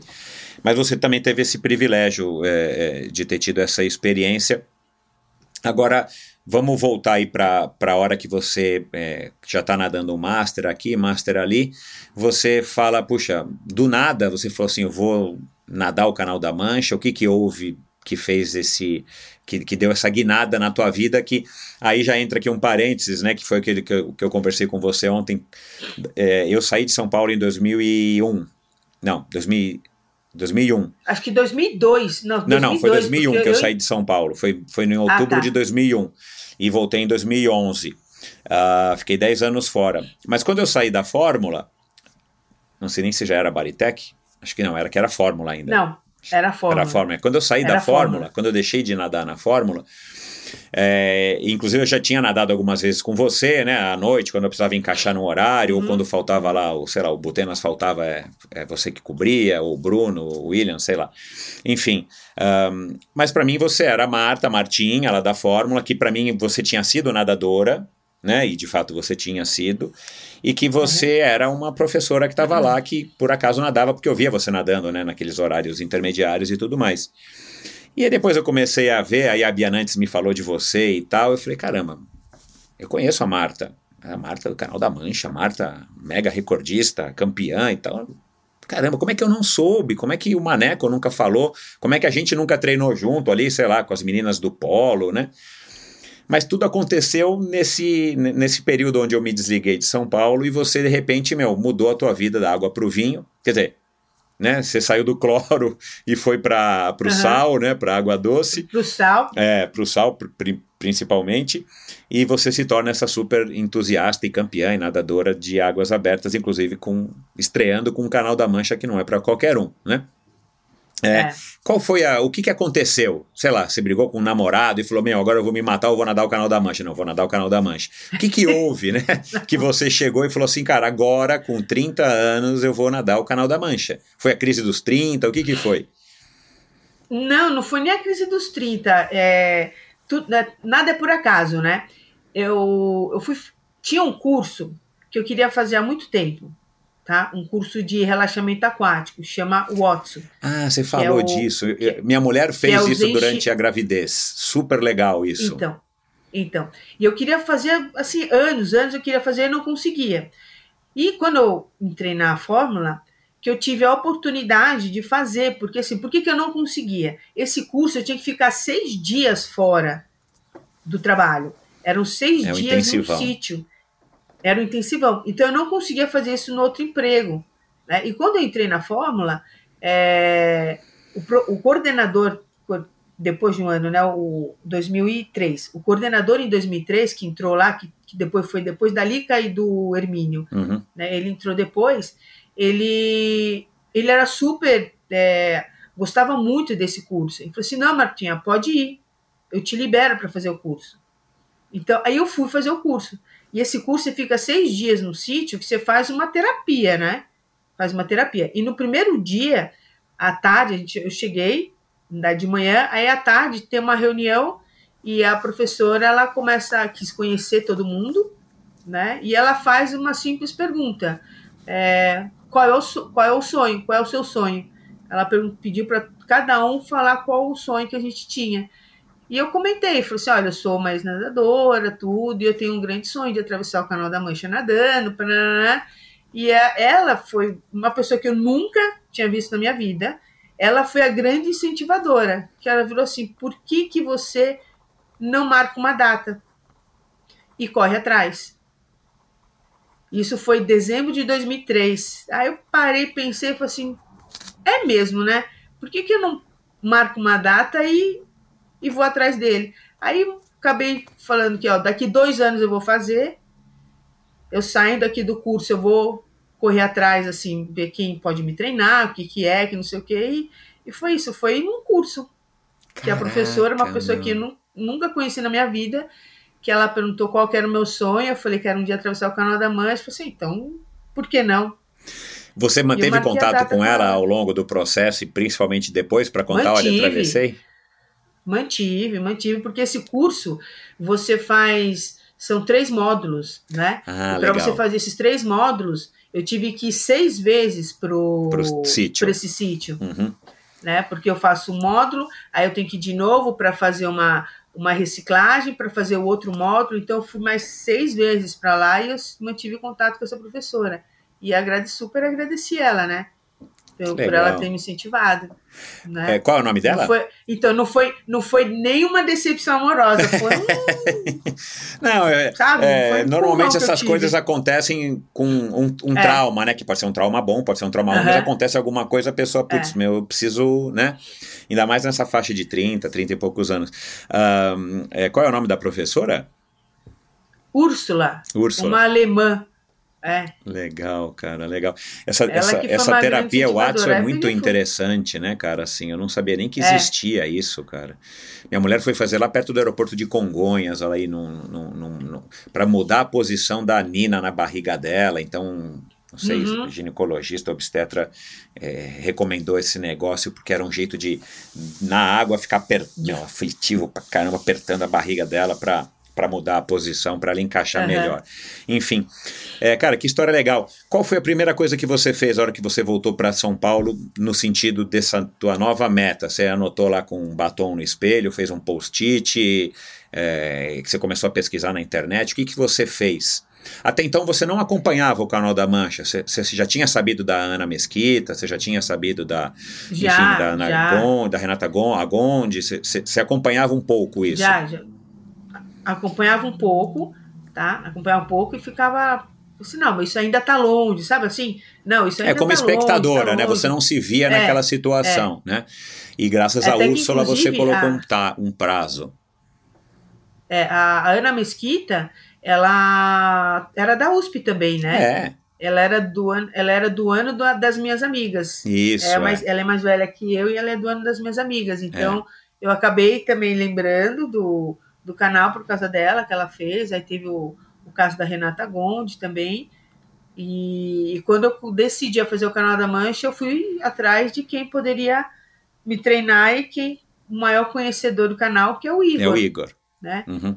Que é o Igor. E olha que engraçado que assim, é, como tudo, tudo tem o seu tempo, tá? Eu fiz esse curso final de 2003, resolvi fazer o canal da Mancha, aí eu fui é, pesquisar quem que era o, a pessoa melhor para me treinar para o canal da Mancha.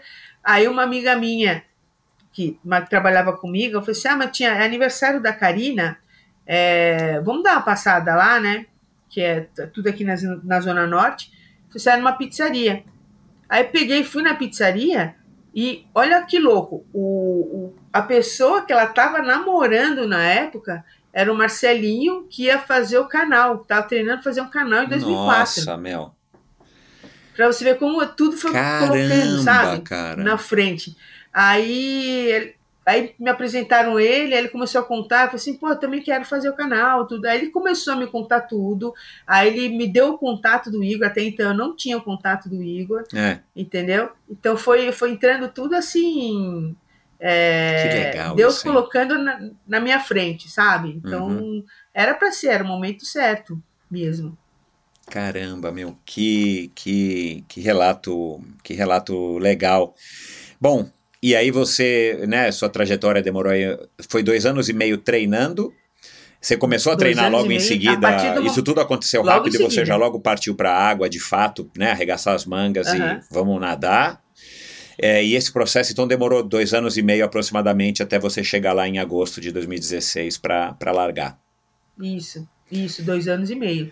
De começar, não vou falar bem do zero, mas começar a treinar e. É, nadando e- 3 e mil os por finalmente. semana para fazer o canal da Mancha, você praticamente começou do zero. Você só tinha a memória, né, de É. quem já tinha nadado, o teu estilo, É. enfim, você já tinha estilo, você não era uma pessoa que estava aprendendo a nadar, né? É, mas eu tive que mudar todo o nado, viu, Michel? Então, porque acho que o Samir falou isso quando gravei com ele, porque tem essa questão de que o nadador de piscina não É. necessariamente, um bom nadador de piscina não é necessariamente um bom nadador no mar, né? É, é, É. é igual o triatlon, assim, o cara pode nadar super bem na- na- no treino, na piscina, mas a hora que você vai pra água nadar, cara, tem gente que se dá melhor e tem gente que se dá pior, porque tem a história da navegação, tem a história do estilo, né? Da, Isso, da braçada e isso. tudo mais. Você teve que mudar o seu estilo. Tive que mudar meu nado, total.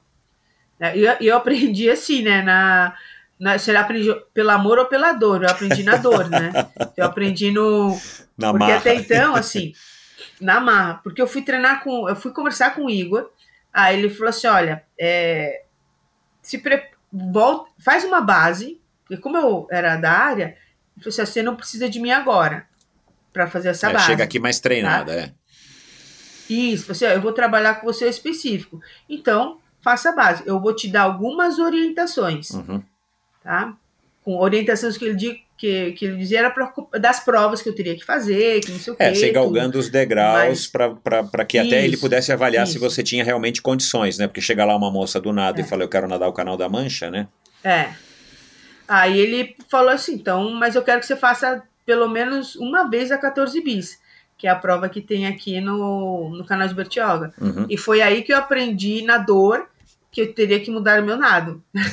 Porque do jeito que eu tava nadando, nossa, Michel, mas doía a minha cervical, doía, doía tudo, tudo doía, tudo. Porque o, o nado que eu tinha era um nado de piscina, um nado que não tinha uma, uma economia de energia grande, É. entendeu? Para maratona aquática, você precisa ter um nado que você economize energia, principalmente ultramaratona. Então Uhum. eu aprendi na dor, na dor Uhum. mesmo, que eu, eu queria desistir da 14 bis, mas não tinha nenhum barquinho para me retirar da água, porque naquela época não era obrigado a você ter um barco só para um você. barco, é. Aí você, meu, eu vou ter que terminar na marra, porque não vai ter ninguém para me tirar daqui, não. É, é, aí é, ou, ou você nada ou você nada, não tem outra opção. É, E, foi- e- e não foi É. trauma, assim, foi traumático, mas não foi traumático o suficiente para te afastar. Ou a hora que você terminou, você Nunca. falou, cara, acho que é melhor eu rever meu, meu objetivo. Não, muito pelo contrário. Eu falei assim, nossa, eu preciso melhorar muito. eu preciso mudar, Serviu como que estímulo. Porque você vê, né? Tem gente É. que, que se acanharia, né? Tem gente que logo falaria, não, não Uhum. dá pra mim, isso aqui foi demais. E tem gente que usa esses, esses obstáculos, esses percalços para se alimentar e falar, não, então agora eu preciso treinar mais. Vou dar uma contornada nisso e vou. É, e tudo, tudo é uma questão de foco, viu, Michel, que eu, que eu acho. Porque a partir do momento que você.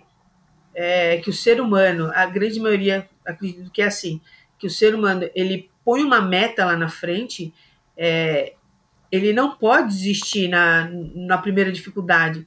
Comigo foi assim, eu coloquei, mudei a chavinha falei assim, não, meu objetivo é o canal da Mancha. Então, toda a dificuldade que eu tinha, que eu tive durante esse percurso, eu, eu levava como um, uma crítica construtiva, entendeu? Que nem o, a primeira 14 bis, sofri pra caramba, doía tudo, não sei o que, tudo. Aí eu falei assim, nossa, eu preciso treinar melhor. Eu preciso melhorar isso, preciso melhorar aquilo. Aí, uma, qualquer outra prova que eu tinha no meio do caminho que ventava demais, é, um mar revolto, assim, olha, o canal da Mancha é pior, então eu não posso achar isso aqui ruim, entendeu? Então isso era uma maneira de eu, de eu me, me tornar mais forte. É, já, são, já, já é uma preparação psicológica, né? Desde que você tem uma cabeça isso. boa, né? Isso já vai uhum. colaborando para você também fazer na tua cabeça assim, não vai ser fácil, mas tá cheio de gente fazendo, por que, que eu não posso fazer? né? Uhum. Você aos poucos não vai. Não tá ruim só para mim, tá ruim para todo mundo, Exato. né? Exato. É, você vai construindo na tua cabeça aquele, aquele cenário que você vai que você vai, é, enfim, é, amadurecendo as ideias e, e, e se adaptando. É, eu já gravei com algumas psicólogas aqui do esporte e acho que é super interessante, super importante e tal, mas, por exemplo, na minha época também, quando eu fui triatleta, não, acho que nem, nem sei se existia, ou se existia mesmo no Clube Pinheiros, era uma coisa que você não tinha acesso, não era uma coisa que você podia, uhum. ah, vou procurar psicóloga, então. Mas eu treinei muito a minha cabeça nesse sentido, fazendo exatamente como você está falando aqui. Assim, você vai fazendo a tua cabeça mediante essas dificuldades que você vai encontrando no é. treinamento, na preparação, né?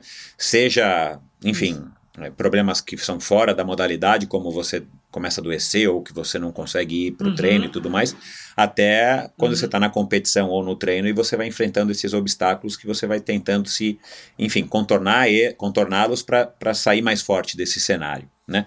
É, é você, nesse processo, nesses dois anos e meio, é, você é, achou mesmo que você teria condições, assim, você acreditou que você poderia é, é, terminar, claro, tirando qualquer problema mais grave que pudesse acontecer, né? Uhum. É, ou uma água de, demasiadamente fria, ou de repente entra uma correnteza lá que, que, que aí é humanamente impossível você vencer uma correnteza é. e tudo mais. Mas durante esse processo, você achou de fato que você iria conseguir? Ou foi também uma coisa que você foi aos poucos construindo na tua cabeça e se convencendo? É, é, foi uma construção, tá? Foi uma construção, uma, porque eu não fazia nem ideia do que ia ser, tá? Para mim foi uma ia ser uma novidade, tá? Então foi uma construção. Mas assim, é, nesses dois anos e meio, só teve uma vez, uma vez só, que eu tive dúvidas se eu ia conseguir, tá? Mas, mas tirando isso, foi sempre bem bem focada. Foi, um, foi uma progressão. Mesmo... Você foi cada vez mais chegando Isso. perto do estado que você precisava estar para largar. O que, que houve nessa única vez? Foi algum evento específico que você, tipo, ai, acho foi. que não vai dar? Foi algum evento específico, mas aí durou só naquele momento, tá? Foi, foi um, um, uma vez, durou um tempinho, no dia seguinte eu já falei assim, não, para, que foi só uma pequena surtada que eu tive, tá? que foi é, não, que foi dois meses antes de eu vir embarcar para o canal. Uau! Porque, é, uau, porque tem um treino que o, o ah. meu querido técnico, o Igor de Souza, uh -huh, passa, uh -huh. que é um treino que ele é um treino teste, tá? Que ele é justamente para verificar, não é tanto a tua condição física, e sim a tua condição mental, tá? Então é o treino de 12 horas. Ah, eu esse fiz... é o, o, o, treino de 12 horas é o máximo que você faz em termos de dificuldade é. psicológica, que é aquele que eu vi você contando, é. não sei se no podcast da Bia, de nadar, largar à noite, enfim. Ah. Isso. Assim, é, eu como eu tava, eu peguei o Igor bem no início da carreira dele como técnico de para o canal da Mancha, ele ainda não estava tão louco como hoje de pegar fazer. é verdade, de, de botar a criatura nadando de noite. Então, eu, eu nadei de dia e na, e na Fórmula, era época Fórmula ainda, né? Então, eu caí às seis da manhã e parei às 18 na academia. Com luz, tudo. Nossa, Hoje, um cenário completamente pra- controlado. Para ir ao banheiro, você podia ir ao banheiro É. de fato, né? Quer dizer, É. muda tudo. É, Tá. é. Hoje ele bota o povo para nadar das 10 da noite às 10 da manhã, tá? Ou na, ou na piscina com a luz apagada, ou na represa, que inclusive daqui duas semanas um amigo meu vai fazer, ele vai nadar da meia-noite ao meio-dia. Entendeu? Na represa. É, o, o jeito do Entendeu? Igor é Então- aquele jeito, ó, ou você faz do meu jeito, ou você não vai fazer, É. porque eu não vou te, né? Você tem que baixar a cabeça e falar, não, eu topo e vamos lá, mestre, né? Você também se deu É, bem então, com- mas- quando ele fez essa apresentação para você, você, você acatou, tipo, né? Igual na infância você disse que acatava a ordem dos teus Sim. pais, você acatou numa boa ou você titubeou? Não, Será que boa, tenho bem Michel. melhor do que o Igor? Pelo menos no estilo, né? No meu estilo, você Aham. acatou. Não, acatei, assim, porque é, ele era a pessoa mais indicada para treinar, para me treinar para o canal da Mancha. Então, a partir do momento que eu fui atrás dele, contratei ele para ser o meu técnico, eu não posso questioná-lo. Não é que, Que é eu o não certo, posso, eu né? não quero é, que é porque, assim, que é, que é, porque que é é total certo. confiança nele. É, é você tem que ter um, né? uma pouco, um pouco de hierarquia, né? Assim, até com um professor Aham. de, de academia de X, né? Tem que ter um pouco Sim. de hierarquia, né? É. Aham. tá? Eu tenho que confiar no que ele está fazendo comigo, entendeu? Por mais que, assim, eu sou da área, tudo, é, lógico, eu pergunto, assim, ah, mas por que que... Mas eu estou questionando não por que que... É, para ver se ele está errado, não, para eu entender o que eu tenho que fazer. Exato, é, é, é, é. Você também não é uma Tá? criança e você ainda Então, é professora, é. quer dizer, né? E treinadora, quer dizer, você também quer entender os Uhum. processos, né? É. Aí eu fiz esse treino de 12 horas, mas doeu tudo. Mas doeu as costas, não doeu o ombro, mas a lombar. Ah, começou a me dar cólica. Foi, foi assim, foi é, traumatizante esse treino. Fiz as 12 horas, porque algumas pessoas que vão pedem para fazer essas 12 horas não conseguem terminar, tá? Mas eu fiz as minhas 12 horas, sofrendo, é, com um maneco a última meia hora do meu lado, andando na borda da piscina, que eu falei assim, não, se, eu, se eu parar, eu vou ser mandado embora, porque o meu chefe está aqui do lado, entendeu? Eu já estava chorando aquela hora, chorando, chorando, assim, de, de dor, de desespero de, de alegria que eu estava terminando, foi uma, uma mistura de emoções ali, e fiz as 12 horas, eu terminei a, a piscina inteira, imagina a piscina inteira, aquela da, da forma que você conhece, ela inteira, o restaurante, lembra do restaurante? Lotado de gente, claro. Lotado de gente, porque eles começaram a anunciar que era uma sexta-feira, começaram a anunciar que eu estava terminando, mas o pessoal parou tudo de treinar, foi tudo para lá. Que legal. Me aplaudiu, tudo. Aí, aí meu amigo chegou para mim e falou assim, Matinha, agora você tem certeza que você termina? Eu falei assim, meu, hoje eu tive dúvidas se eu vou terminar, porque eu sofri demais. É, eu, eu, eu, não, eu não sou um especialista nisso, mas eu acho que, que, que dois meses para um desafio desse, um teste tão brutal como esse, acho que é um pouco curto, né? Assim, como é que depois a pessoa se recupera? Porque o, o certo, na minha, enfim, no meu entendimento, era que você repetisse esses 12, essas 12 horas em algum outro momento com louvor, para que você psicologicamente se sentisse preparado, né? Como é que você reverteu isso? Você falou que passou esse, esse, esse momento achando que não ia conseguir. Aí o que, que fez você achar que conseguiria? Então, por quê? Eu, eu, no momento que eu terminei, eu falei assim, eu não vou conseguir terminar. No momento que eu terminei as 12 horas, eu fiquei em dúvida se eu ia terminar o Canal da Mancha. Mas depois que eu tomei banho, depois que eu comi, depois que eu tentei dormir, né? Porque eu fiquei 12 horas, eu não consegui dormir, porque de meia e meia hora eu tinha que ir no banheiro, eliminar toda aquela água, tá? É, eu pensei, falei assim, cara, eu nadei 12 horas. Eu não posso duvidar que eu vou nadar 12 horas lá. Eu, eu, devo, assim, eu, eu tenho que ficar preocupada se eu não tivesse completado minhas 12 horas. Mas eu completei as 12 horas, então eu sou capaz de fazer. Mesmo entendeu? que seja com dor, né? Mesmo que seja com dor. Desconforto. né? E, e assim, e o Igor já tinha falado antes que ele ia me treinar para o pior, que eu ia sofrer demais nos treinos para quando chegasse o dia do canal, é, o sofrimento do canal não fosse maior do que o sofrimento do treino, né? Então, e eu lembrei disso também, que o dia da prova, do desafio, é um presente. Entendeu? Então, se você treina direito, o dia do evento, você tem que estar tá bem. Agora, a natureza é que você não controla, mas você tem que estar tá bem, né? Então, foi isso que, que me fez voltar para o prumo. Assim, cara, eu fiz as 12 horas, doeu aqui, doeu ali no dia, mas no dia seguinte eu não tinha dor nenhuma, nenhuma. A minha lombar que me incomodou demais nas 12 horas não estava me incomodando, nada, nada, eu estava inteira, inteira. E talvez por isso Fiz que essas 12 horas para a estratégia do Igor seja tão importante, né? Uhum. Ela, ela, uhum. até, ela até quase te quebrou, mas não te quebrou, ao ponto então que te uhum. fortaleceu, até porque no dia seguinte Me você estava bem. É. é. é. Eu estava super bem no dia seguinte. Né? Então. Mas que assim. Quando você, é, você quando você como... largou lá no canal da Mancha no dia 6 de agosto, é isso, né? Isso. Quando você largou lá no canal da Mancha, você estava ali na, nas pedras e tal, você, você pensou nesse treino, tipo assim, cara, foi o treino mais difícil que eu já fiz na minha vida e eu fiz e agora eu vou fazer de novo um treino desse aqui. Só que não é treino, né? É a prova. Hum, não, eu não pensei nesse treino. Por que, que eu não pensei nesse treino? Porque o, o dia que eu nadei, é, quase não aconteceu.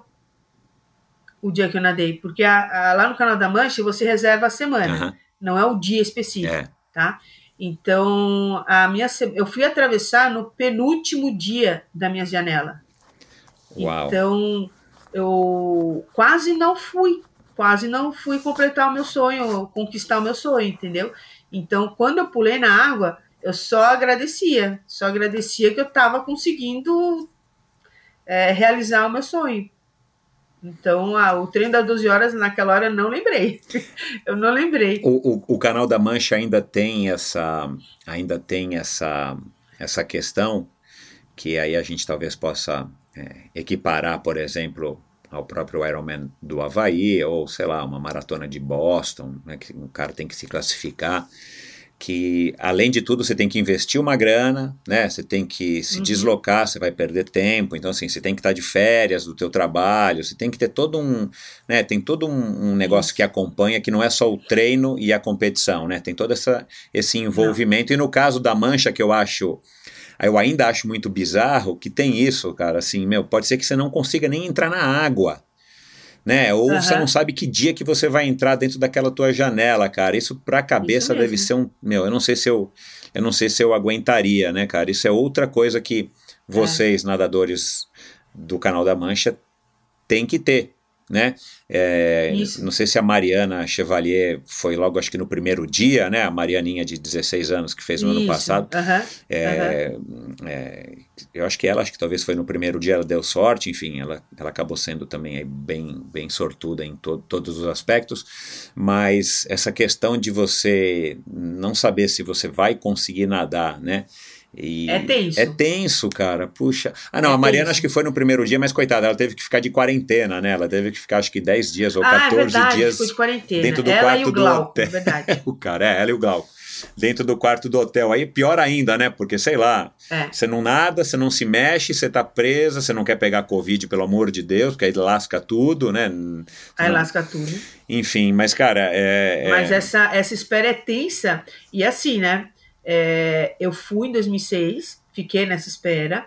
2011 não fiquei nessa espera, mas teve uma outra, uma outra tensão. E 2018 é, a gente ficou na espera e voltou. Caraca, entendeu? Meu. Voltou.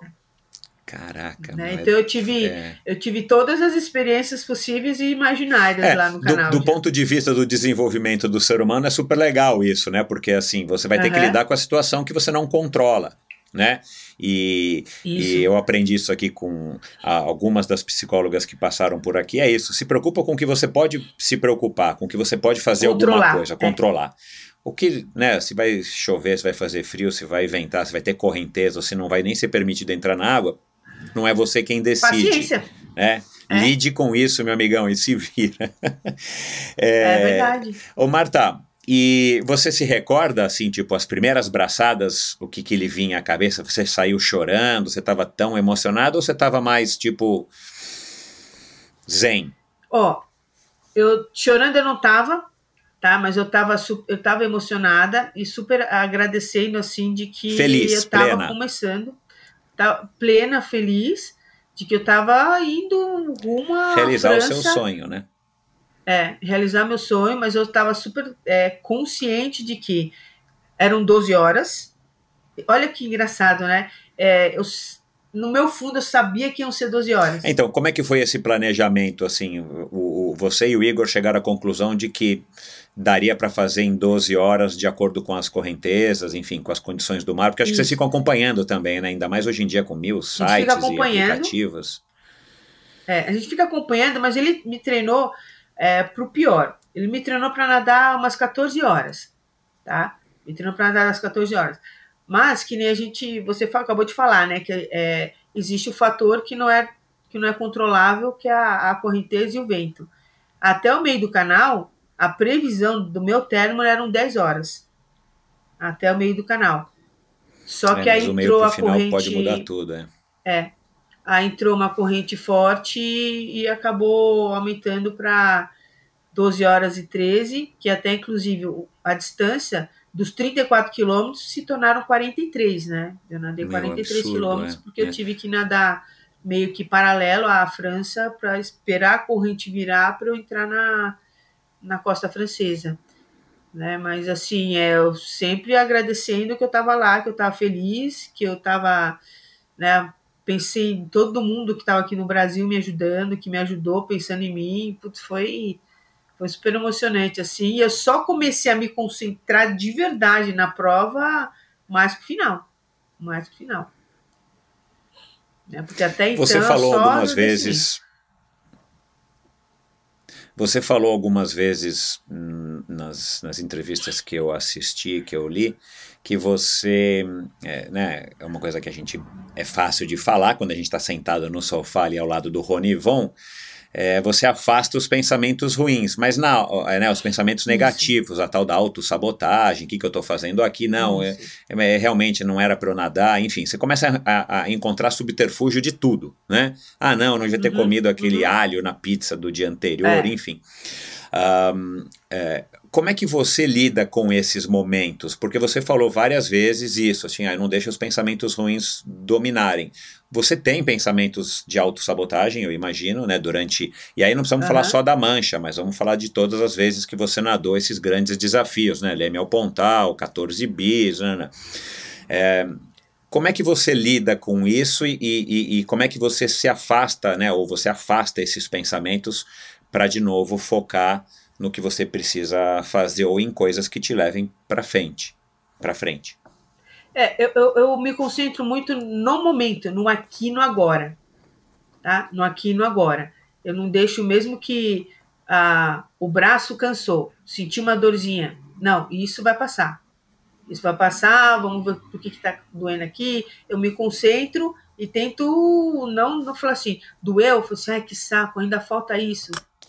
Sabe assim? Ai, putz, agora começou a me doer as costas, mas eu tô longe ainda para chegar eu, eu não, não penso nisso. Pessoal, doeu, eu, eu, eu mudo o meu pensamento com relação a, ao, ao momento, ao que está acontecendo.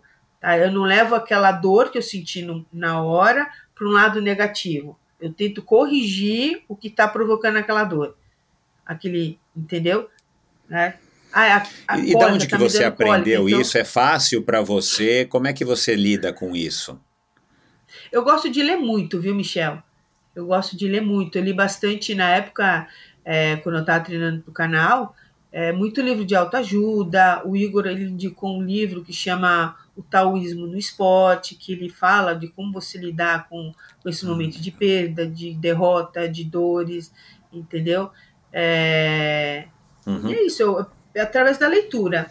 Eu sempre indico o pessoal fazer Uhum. uma terapia. Eu sempre indico procurar um psicólogo, tudo. né? Mas eu confesso Você, que eu você, não fui. você não quis procurar ou na época não passou pela tua cabeça isso? Tipo, ah, vou procurar uma psicóloga Não, do na- esporte, alguém para me ajudar. É, sinceramente, eu não procurei por alguns motivos, tá? Uma porque eu estava lendo muito e outra porque eu, eu não tinha grana para fazer isso. Entendeu? O próprio Eu não desafio tinha- em si já é custoso pra caramba, né? É. Então eu não tinha grana para fazer tratamento com psicólogo. E uma coisa que me ajudou muito foi o curso de Watson. Uhum. Né? Uhum. O curso de Watts me ajudou muito nessa parte de concentração, de aplicar a terapia, de receber a terapia, né? É, de eu ensinar as pessoas a fazer a terapia, acabo, entendeu? Então acabou me ajudando nisso. Uhum. Caramba, essa, Né, essa, então- essa vontade tua de fazer o curso de Watson, que você só conseguiu a hora que você ingressou na fórmula, acabou dando uma guinada completamente na tua história, né? Bizarro como um, um Não, movimento, né? total. Tipo, bifurcou a tua vida para um rumo que você não, não tinha planejado, né? Aham. Aham. Não, mas é assim, absurdo mesmo. Até que eu tenho amigas da época passada lá que falam assim, Matinha, é nítido ver como você era antes de tudo isso. Assim, como você é o que mudou, você falou, a Marta, a- antes do canal, a C e a Marta DC, né? Depois É. do canal, né? É, É, antes quando do eu convivi, canal, né, é assim. os breves momentos que eu convivi com você era com a, com a antiga Marta, né? O que, que a Marta Isso. nova tem? O que, que a Marta nova trouxe? O que, que as suas amigas, os seus familiares, a sua irmã, o que, que eles dizem assim? O que, que, a- que, que essa nova versão da Marta tem que, que a outra Marta não tinha? Ah, não vou falar que não tinha, mas que ficou mais evidente a, a Marta de querer ajudar, entendeu? De querer ajudar, de, de mostrar o caminho para as outras pessoas. Eu acho que isso tava, eu tinha, mas que estava muito guardado, né? E a partir do momento que eu conquistei o canal da Mancha, eu vi que as coisas, tudo é possível, basta querer. Né? Então eu tento mostrar isso para as pessoas. Quando a pessoa fala, ah, mas é difícil, eu falo assim, ah, mas se fosse fácil, não ia ser legal. Entendeu? Então eu tento é, mostrar isso para as pessoas. E, eu, eu, e a Marta de hoje é isso, de, de querer é, que eles sintam o mesmo, a mesma felicidade, o mesmo prazer que eu senti com essas conquistas. Tá? Não precisa ser um canal da Mancha, mas qualquer uma outra prova, qual, o que, que você quer fazer? Ah, eu quero nadar 3 quilômetros. Então vamos, eu vou te ajudar a conquistar os 3 quilômetros. Ah, o que, que eu quero? Eu quero aprender a nadar. Então vamos, eu vou te ensinar a nadar. Entendeu? Então, o canal da Mancha, para mim, foi o canal da Mancha, mas o canal da Mancha para as outras pessoas é o aprender a nadar, é atravessar Exato, a piscina, é. é nadar um quilômetro, entendeu? São as conquistas Uhum. Né? São as conquistas. Então, ah, falaram assim que a, a, é, eu sou muito mais determinada agora do que antes, tá? Não que antes eu não fosse determinada, mas falaram assim que é, eu sou muito mais é, segura das coisas também hoje, entendeu? E pé no chão, Você- sempre pé no chão. Uhum. É, assim. é, é, normalmente as pessoas que eu converso aqui não são de fato pessoas metidas ou pessoas que se acham porque são, né, sei lá, Poliana Okimoto, sei lá, Tony Canaan, algumas personalidades, né, as próprias personalidades Uhum. do teatro, Thiago Vial e tal, nenhum se, nenhum pelo menos é, é, pelo que a gente acompanha, e pela, pelo que a gente conversa, as pessoas realmente flutuam nesse, nesse, nesses troféus, nesses títulos, nesses, né, o próprio Uhum. Bernardinho que passou por aqui do vôlei, enfim, você vê que são pessoas de fato pé no chão e acho que isso também acaba sendo uma das coisas que o esporte permite você aprender. Muita gente não aprende, Sim. Né? É, Uhum. Infelizmente, mas muita gente aprende, né? Essa, essa lição de humildade, né? Que você é campeão hoje, você Sim. atravessou em 2016, 2006. Pode ser que se você voltar lá em 2007 ou 2008, agora 2022, para nadar, e você não consiga por algum motivo, né? Então, assim, a gente só é, é bom o suficiente de- até a última competição, até a última prova, provação que a gente passou. É muito bacana. Agora, é, eu- é curioso, assim, a tua história, né? Ainda eu estava contando hoje para minha mulher, antes é, de começar aqui a gravar, né? Quem era você.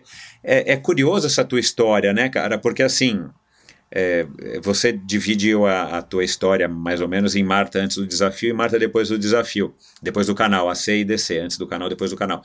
Mas você teve a Marta ali, infan, é, criança, jovem, adolescente, que nadou, foi, competiti foi competitiva, enfim, embora você não vivesse Aham. pelas competições, você gostava mesmo é do, do clima, do esporte, mas de repente, né, essas- esse, esse, esse segundo terço da tua vida, né, dos 17, 18 até os 30, você praticamente passou meio margeando, né, a, a- o esporte, você só era uma pessoa que se exercitava, você nunca foi sedentária, cara, e de repente você se torna uma mega atleta, campeã, e enfim, né, e essa, é, é, propagadora dessa mensagem tão legal que você acabou de relatar aqui, né? Então, assim, não é comum isso, né? Normalmente a gente vê as pessoas que ou foram muito esportistas, de repente largaram e agora, né, são apenas é, foram atletas e de repente se tornaram esportistas ou até pararam, ou a gente vê o contrário, pessoas que nunca fizeram nada e muitas já passaram por aqui, principalmente as amadoras, claro, né? Pessoas uhum. que de repente despertaram porque o médico falou: olha, cara, você vai morrer ou você perde peso.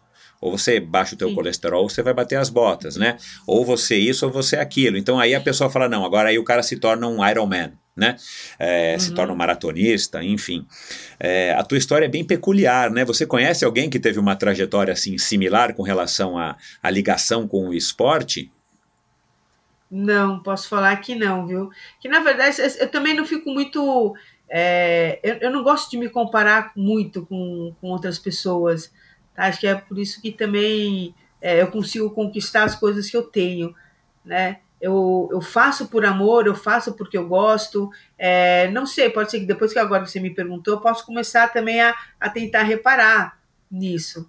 Né? Eu, eu procuro olhar assim, eu fa fazer porque eu quero e fazer as pessoas se sentirem bem também. Mas não porque eu quero ser melhor que o outro, melhor que esse, nunca, nunca. Então, é, é engraçado, sei lá. Você falou uma, é, você falou uma coisa na, na, na, na tua passagem pelo Swimcast da Bia e do Danilo que eu achei curiosa e, e que muitas vezes eu me questiono, mas me questiono e questiono às vezes até outras pessoas, mas eu me incluo, infelizmente ou felizmente, nesse, nesse, nesse, nessa gaveta.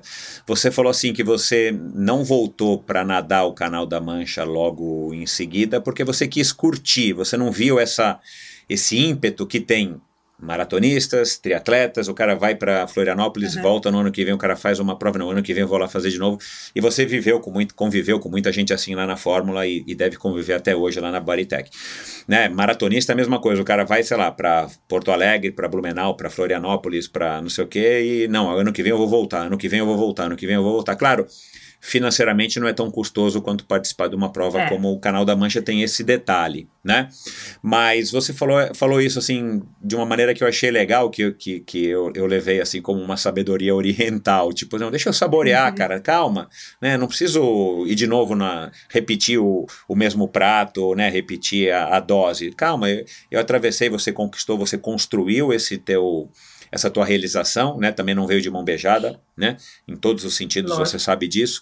É, que também acho uma característica legal, né? Tipo, você aproveitou, saboreou, curtiu e de repente aí sim, né? 2011, só que você resolveu voltar e foi Isso. um esquema de revezamento, um pouco diferente. Também acredito que financeiramente mais fácil, né? Porque você vai dividir um pouco os custos e tudo mais.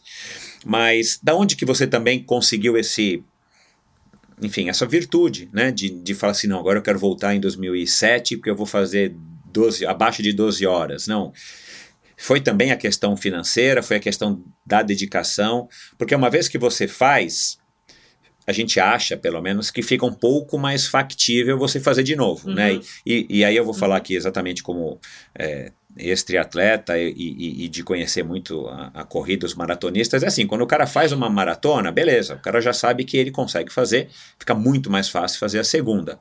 Por mais que às vezes a segunda o cara não consiga terminar ou não termine tão bem. Com Ironman ou qualquer tipo de triatlo é a mesma coisa, né? Como é que você também conseguiu se esquivar dessa, dessa rotina comum entre as pessoas que conquistam feitos como o seu?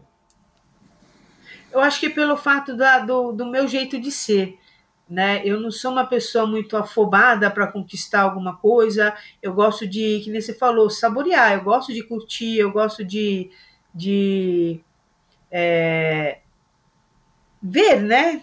Ficar lá saboreando, ficar curtindo, contando a história. Eu não sou uma pessoa muito é, imediatista. Não sou uma pessoa que quer fazer logo outra coisa, entendeu? E, e, o que me controla também, não posso mentir, que financeiramente foi, claro, é. foi bem difícil, tá? Porque eu, as, as três provas que eu fiz foram totalmente é, diferentes. O Canal da Mancha, primeiro 2006, eu paguei do meu bolso, vendi meu carro, fiz empréstimo em banco, tá? Alguns amigos meus me ajudaram. É, meu pai também, meus pais também. 2011 teve um patrocínio 100% de uma empresa. Eu não gastei nada, nada. Tá? Aqui esse foi o Balkis, quando... né? O... Isso, é, foi da Balkis. Uhum. Em 2017 eu fui fazer o desafio lá de Nova York, foi uma vaquinha virtual que eu arrecadei bastante tudo que eu ia gastar. Então, mas em 2006 eu, demorei uns três anos para me reerguer financeiramente. Ainda tem esse é, baque, né? Então, é. claro que, que isso ajuda também, né? Você um falar, não, também não vou agora me afundar mais é. ainda em dívida para nadar de novo, né? Sendo que você já nadou. É. Sendo que eu já nadei e eu conquistei. Né? Então, isso também me segurou. Mas também não, não, fiquei naquela vontade, nossa, eu preciso voltar mesmo. Porque existe, né? Essas pessoas que, mesmo é, assim, não tendo a grana, quer voltar. É, enfim, é, eu conheço algumas que, que, que, que uhum. viveram e que vivem isso, né? Enfim, e, e não estou aqui para julgar ninguém, mas é, o mais comum é quando a pessoa realiza um feito desse, né? A pessoa fala, puxa, eu quero fazer de novo. E claro, é um feito que é uma. O seu feito, né? Atravessar o Canal da Mancha é um evento, é uma prova, é uma coisa organizada, embora não seja uma competição. Né? Quando o cara Sim. dá a volta ao mundo correndo, ou outro lá que, que já tive aqui que escalou não sei o que, ou que fez. Aí sim, o cara não volta porque não tem, o cara precisa criar todo o cenário para fazer aquilo. Mas quando é uma competição, é. você tem que ir lá pagar uma taxa, né? E por maior que seja, as pessoas ficam com essa tendência de de ficar repetindo, pelo menos para ver se vão melhorando o tempo, enfim, né? É. Um, mas interessante. Ah, Agora, e assim, que nem o, você, você falou o negócio de melhorando o tempo, né? É, o canal da Mancha não tem essa. É muito relativo, né? Tem tantas intempéries. É, eu não vou pegar a mesma condição, entendeu? O mesmo vento, então não. É. É, o tempo ali é, vou, vou lá para fazer menos. É, o tempo ali não está nem entre as dez primeiras prioridades, né? Porque muda não, tanto, né? Não é. E, uhum. no, e, de novo, aquilo que a gente falou, né? Não é você quem vai dizer qual é o tempo que você vai fazer, é o próprio é. canal, né? Porque é não adianta você chegar lá treinada, recordista mundial de e chegar lá, se a, se a correnteza estiver te puxando a contra, não tem o que você fazer para melhorar o teu tempo.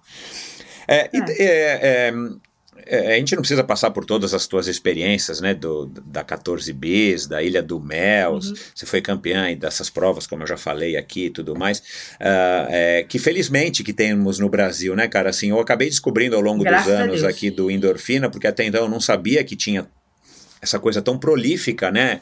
É, para mim tinha, sei lá, Rei e Rainha do Mar, eu sabia da, da, da 14 bis, mas eu não sabia que tinha todas essas outras provas que tem um cenário legal aqui no Brasil, né? De uhum. para quem quer ser um ultramaratonista aquático. Então, bacana que o cara não precisa ir para a França, não precisa ir, é, enfim, né? É, e estão aparecendo mais provas. Legal é demais, é Rio legal Negro, também. né? Enfim, tem um monte. Tem o Rio Negro, Ilha Grande, é... agora estão um evento novo lá no Rio Tietê. Sabe, é, lá. então, então, é, eu ouvi tá você falando. É. Bastante. é, que bom, né? Que bom, que bom. É, muito legal. Que são provas, né? Acho que quem está ouvindo sabe, mas são provas completamente diferentes das que é, são as, as maratonas aquáticas, né? Que, que, que são, uhum. inclusive, olímpicas, né? É, enfim, da Ana Marcela, Isso. da Poliana e tudo mais. É, são provas completamente. São desafios, né? Não são provas, não é assim que se fala? São desafios, é. isso aí. Enfim.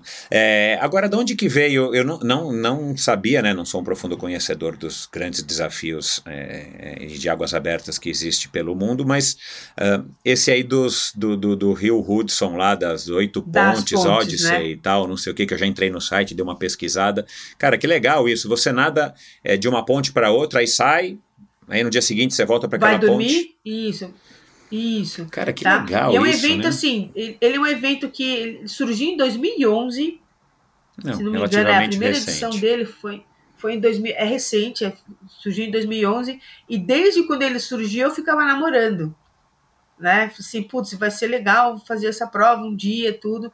Só que aquela coisa também, né? A inscrição é cara. É. Só a inscrição é. Mas aí fui namorando, fui todo ano eu ia lá, olhava as inscrições, via o, o que estava acontecendo, como que foi a prova, quem conseguiu, quem não conseguiu, como não sei o quê, fui analisando. E até um dia eu peguei e falei assim, é, Igor, é, eu, eu sou, eu consigo fazer? Eu falei, sim, Matias, você consegue um pé nas costas. Só que assim, né? É, eu, eu falei, como assim com o pé nas costas? Eu vou nadar sete dias, 20 quilômetros, 30 quilômetros, 29 quilômetros, como com o pé nas costas, sabe?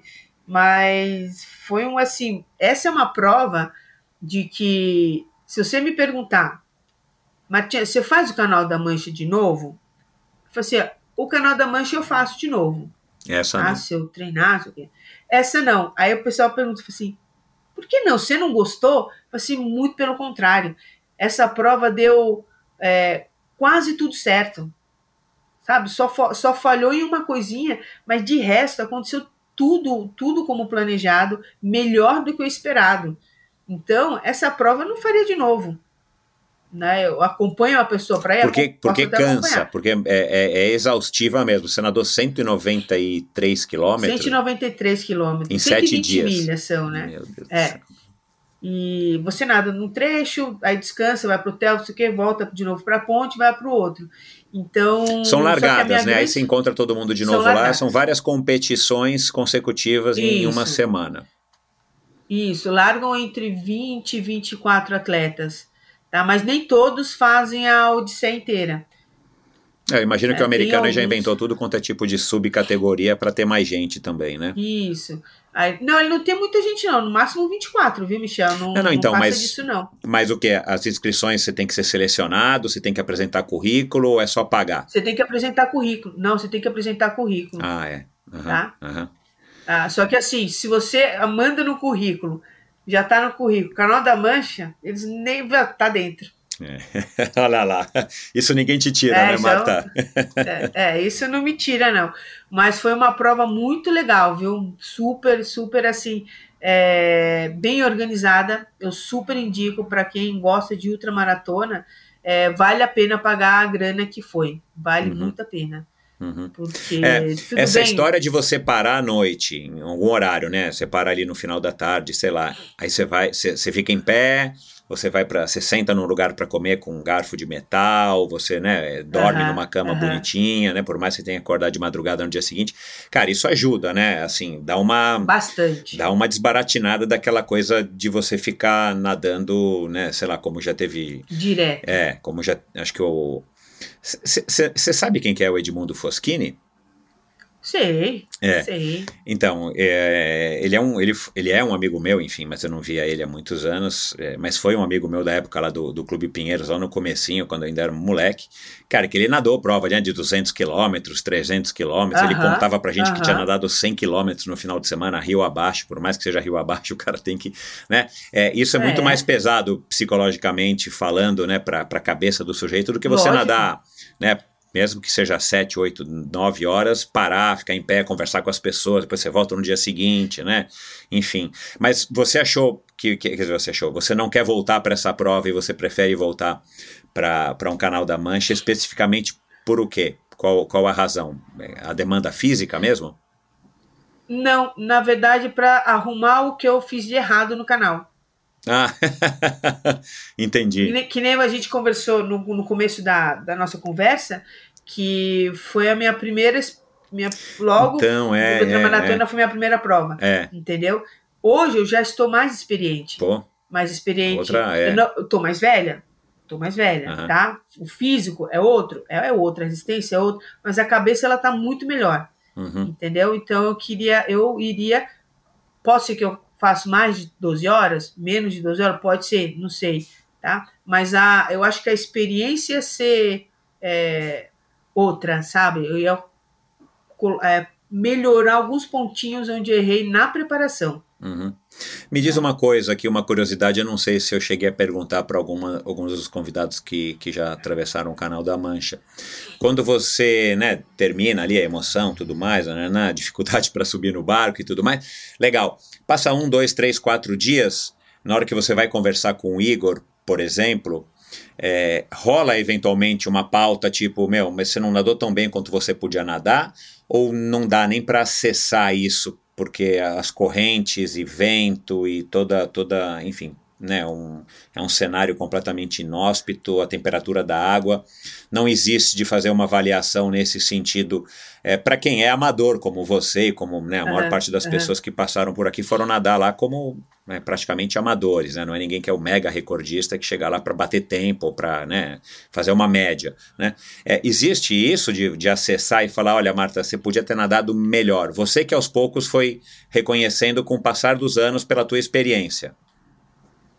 Não, mas existe sim. Existe. Existe, existe, existe a conversa, porque assim, é, tem o, o fator que a gente não controla, mas tem o fator realmente de do treinamento mesmo, né? O, o, o, o Igor, vou falar que é o Igor ficar no barco para mim, ele ele me conhece assim, nadando. Você não andou tão sabe, bem ó, do trecho tal ao trecho tal, você caiu o É. rendimento, ah, tá, É, tá, entendeu? aham, Tá, ele existe essa conversa sim, uhum, né? entendi, entendi. Até que assim, por- ah, mesmo ele não não vendo, é muito louco que assim na ah, de Nova York, tá? Eu conversava com ele todos os dias, todos os dias. Mas ele não estava lá, ele Tá. ficou no Brasil, aí você não, Não, precisa ter alguém ele lá. ficou no Brasil. Aham. Não, não, porque o, o apoio você já paga na inscrição. Então. É provido pela organização, vai- né? Isso, tá? E é, e, é, um- e é um caiaque que, que acompanha, não é um barco, então é um caiaqueiro. Então ele não precisava ir. E eu conversava todos os dias com ele e eu tava tendo um rendimento assim que nem eu tava esperando, né? Legal. Aí eu mandava para ele, eu, eu conversava, e assim, eu conversava com ele, e o Samir também me mandava recado, me mandando os parabéns, assim, pô, Matias, você tá indo muito bem, que legal, continua assim, tananã. E eu mandava pro Igor, eu falei assim, Igor, é, porque ele perguntava, e aí, como você tá, como você foi, como não sei o quê, tananã.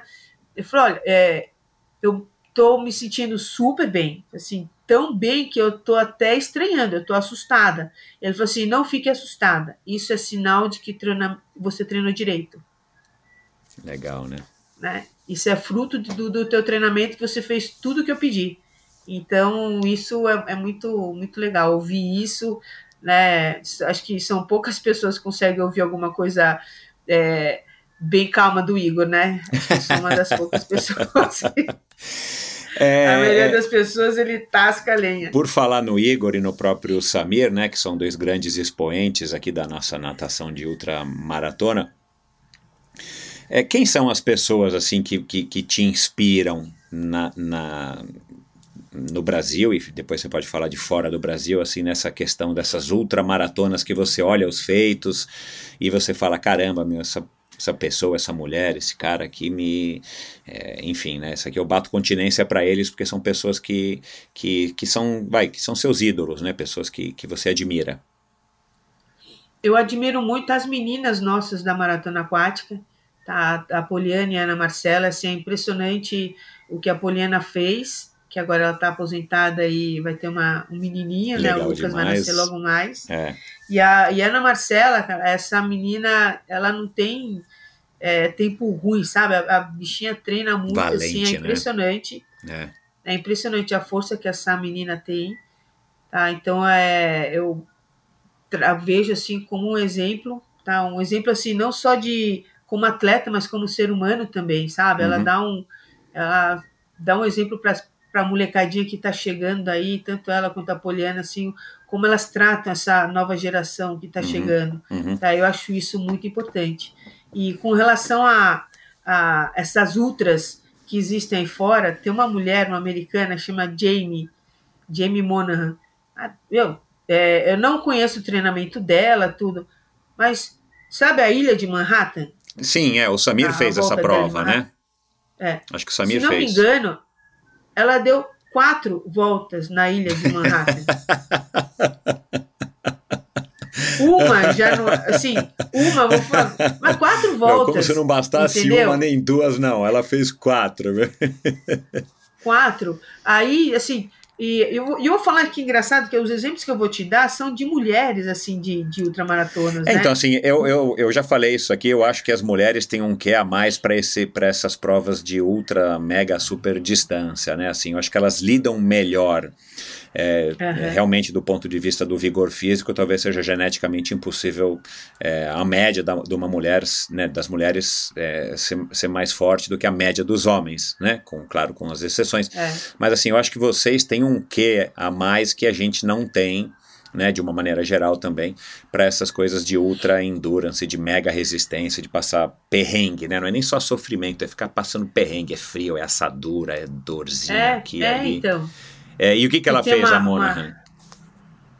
Ah, então, a Jamie deu Ah, é, quatro desculpa, voltas é, na ilha de Manhattan. é, tava- Aí tem a Chloe, tem, Ah, tem a Chloe, que é uma australiana, que só no passado, ano passado ela fez o canal cinco, cinco ou seis vezes o canal da Mancha. É, parece que teve uma pessoa que nadou 21, não é isso? É, é, eu fiz uma pesquisa aqui, se não me engano, teve É.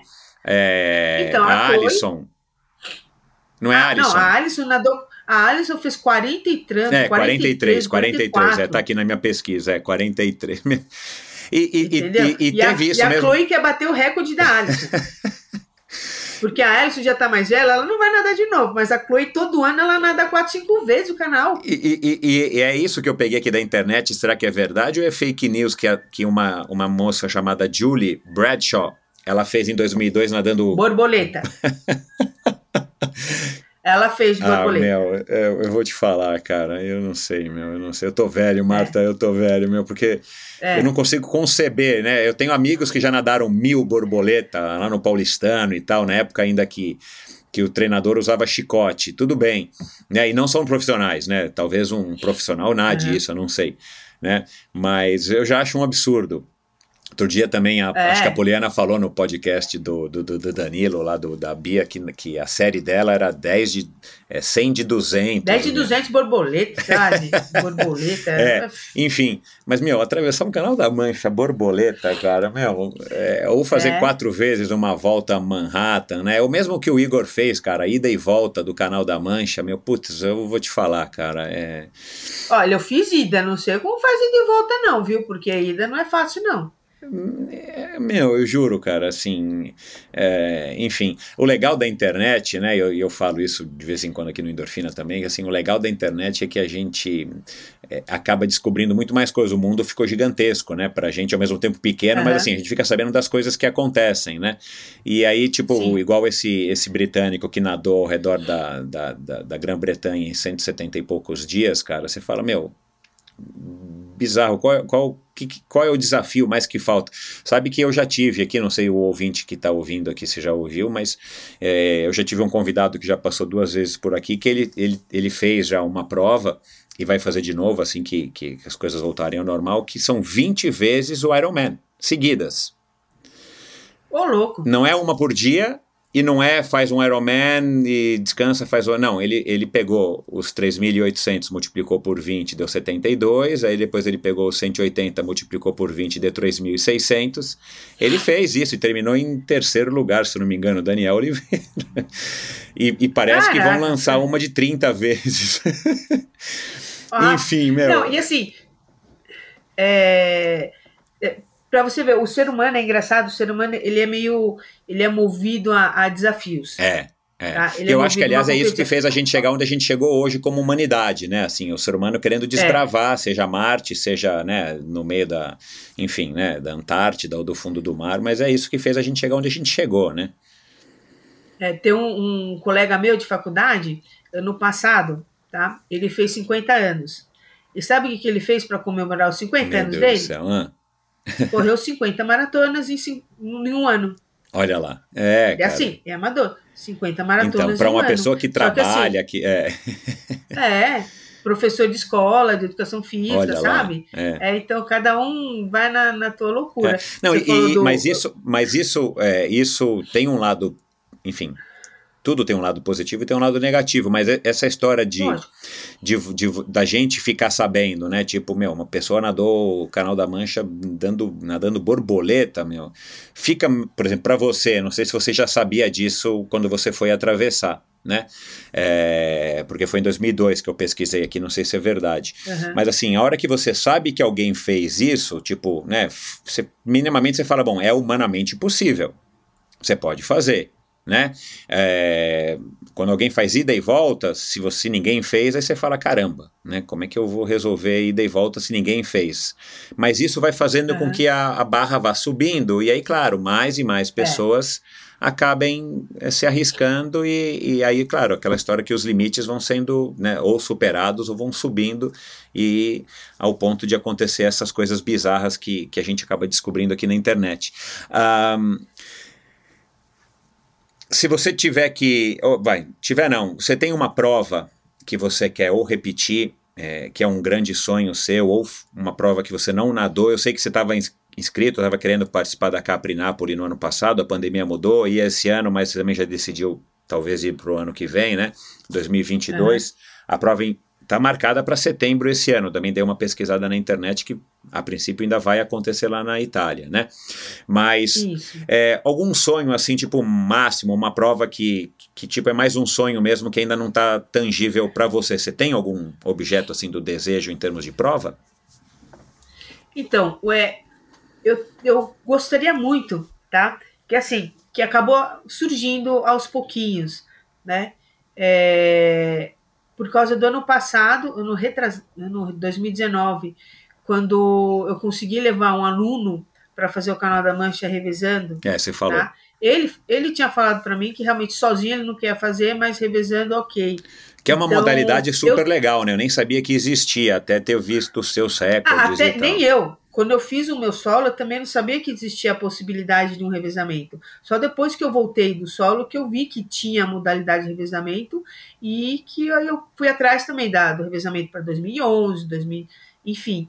Mas assim, é, eu gostaria muito, muito, realmente de é, isso realização como profissional, não como uma atleta, né? De ter uma, uma equipe de revezamento dos meus alunos no, no canal ah, da Mancha um dia. Legal. Legal. Tá? Uhum. Assim, é, e eu estou construindo, tá? O povo está ficando. É, falam que o, o, aluno é a imagem do professor. É, eu acho que é bem verdade, porque é tudo doido. É tudo doido. Tudo, uhum. Eu falo, vamos, eles vamos, vamos, entendeu? Então, eu, eu, a equipe eu estou quase construindo já. Legal. Para futuramente, lógico, né? A hora que passar toda essa loucura, tudo, a moeda baixar um pouco, porque a Libra está um pouquinho cara, né? Meu Mas, Deus do céu. né? E, e, eu, como atleta, eu quero muito fazer realmente Capri Napoli, é, talvez 2022, porque foi adiado já esse ano. O, o, de setembro que você falou é o profissional, porque o Capri Napoli ah, tem a prova amador que... e a prova é e a prova profissional. Setembro é o profissional, o amador ia ser agora em julho, uhum. dia 1 de julho. Ah, eu achei que né? julho tivesse adiado para setembro. Ah, entendi. Entendeu? Então, eu tô na amadora, né? Então foi transferida para 2022. E, e eu espero assim que, realmente possa a gente poder viajar, entrar no é, país, tem todo um, é, um monte de si, si, si, si, si até lá, é, né? É. é. É, e assim, eu estou vivendo um, um, dia de cada vez, sem muito planejamento, porque não dá, né, Michel? A gente está numa situação complicada. Mas existem muitas coisas que eu, que eu gostaria de fazer, entendeu? Então, sei lá, vamos esperar passar tudo isso daí, porque o mundo é cheio de água, cheio de rios, é verdade, cheio é de verdade, mares, é, cheio, é. Né? É. Eu só tenho medo de nadar em alguns lugares, como o Samir nadou, que ele, ele já falou para mim que não volta nunca é, mais. comprar spray então eu também tubarão, não quero é. ir. É. Então, esse lugar eu não quero é, ir. Você não precisa. Gente... É. Não, mas muita gente está me cutucando, né? Porque assim, essa prova que ele fez, ela faz parte da Tríplice Coroa, uhum. né? Que é o Canal da Mancha, a volta dela é de Manhattan e a. Catalina. Eu esqueci agora o nome. Ah, Catarina. Isso. Isso, é. Entendeu? Na costa lá dos Estados Unidos, mas... Califórnia, no Pacífico, é. Isso. Aí ele. Muita gente tá falando, mas tinha vai. Eu assim, eu não vou, tubarão não é comigo, não. né? Aí eu falei assim, não. Mas eu, eu sempre pesquiso realmente é, a a, o perigo, né, que tem, se teve ataque, se não É, você está afim de ser feliz, né? Você não está lá para provar nada para é. ninguém, muito menos para sair com um braço não. a menos. É, é, é. Não, não, não. É um não, outro não. enfoque. Até que assim. É. Não, total, total. Quando apareceu, quando eu fiquei sabendo do é, o desafio que o Ocean Seven, Seven Isso, Oceans, isso, é do Aderbal, é, tá? é. Aliás, o é, Aderbal, que coitado, eu... né? Só foi vítima de um ataque, é. Pois é. Então, mas assim, eu já quando eu fiquei sabendo, já faz uns anos que eu fiquei sabendo, eu olhei e até peguei e fui falar com o Igor, né? Falei assim, Igor, olha isso aqui, né? Você acha que dá? Aí ele falou assim, ó, oh, Matinha, dá, dá. Só que primeiro lê direito. Né?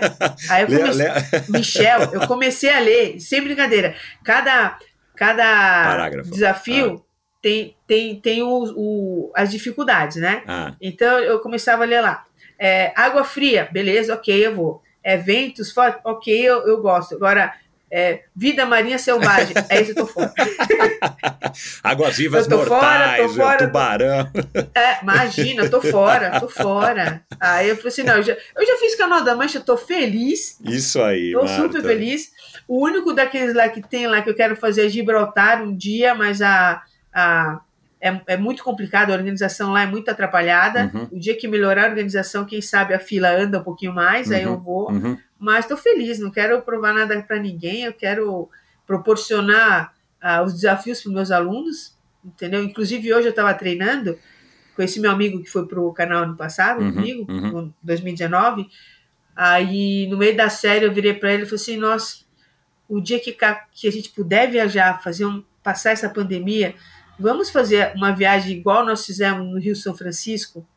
Ah, né? é. com um grupo de novo. Falei assim, aqui no Brasil mesmo, a gente vai para uma prova, um lugar bonito, só para só para curtir. Ele falou assim, nossa, mas tinha bora, eu topo, vamos. é. Entendeu? É mais para isso, não não para para conquistar mais nada, assim, sabe? Uhum. Até que assim, o Leme Pontal, que eu fiz revezando, foi porque a Luciana, ela se formou no doutorado. Ela falou assim, Matinha, você vai comemorar comigo? Eu falei assim, Ah, que legal. Aham, aham. Entendeu? Não foi para vamos E vocês bateram o recorde, né? não.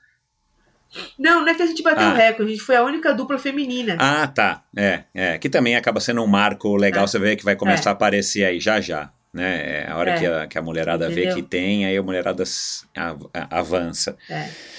Mas não foi nada para querer ser a primeira dupla feminina. Não, ela, a gente foi para comemorar a, Por acaso, vocês foram dela. a primeira dupla que, que né, é, feminina É. que se inscreveu. Uhum. Aí um amigo meu fala assim: não é mais fácil abrir uma champanhe? Não, né? Pra quem, pra quem curte o que a gente curte, é mais legal É. abrir uma champanhe É. depois de terminar o do Leme ao depois de Pontal. terminar. Isso, assim, ó, posso até abrir a champanhe depois. Exato, fica mais gostosa a champanhe. Ô, Marta, é, e depois de ter carregado a tocha, você já falou aí que, que, que você já corria aí também de vez em quando e tal, é, e você obviamente não tem problema de nadar. Triatlon não tá nos teus planos. Você disse que já fez um short em Santos, mas não foi uma coisa que te agradou, é?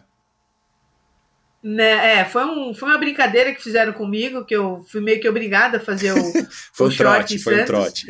Foi um trote que aplicaram. Eu cheguei a pensar em fazer um Ironman, porque você sabe muito bem disso, né? Quando você tá lá, o clima é impressionante. É, muito, o clima que bom. tem no Ironman é, impressionante. E eu sempre, todo ano, tenho pessoas que vão fazer o Iron. Então, eu fui vários anos acompanhar os alunos. Então, você acaba entrando na vibe assim. Mas até pensei, fiz os cálculos, tudo, mas depois eu vi que assim, não sirvo para correr, nadador não serve para correr, nadador não serve para ficar em cima da bicicleta. Aham, Eu disse, não, vamos ficar só na natação mesmo. entendi. É, até pensei, mas não. Só passou, não- pensou e passou. Fora. É, mas não É, precisa fazer um Ironman, né? Você pode pensei- fazer provinhas curtas, ué. Aham. Não, mas eu. Para minhas curtas até dá para brincar, porque tem uma. É, aqui em São Paulo, no Guarujá, tem uns eventos que tem o Santa Cecília, tem o mesmo Troféu Brasil, né? Então a gente é, brinca um pouquinho, a gente faz revezamento.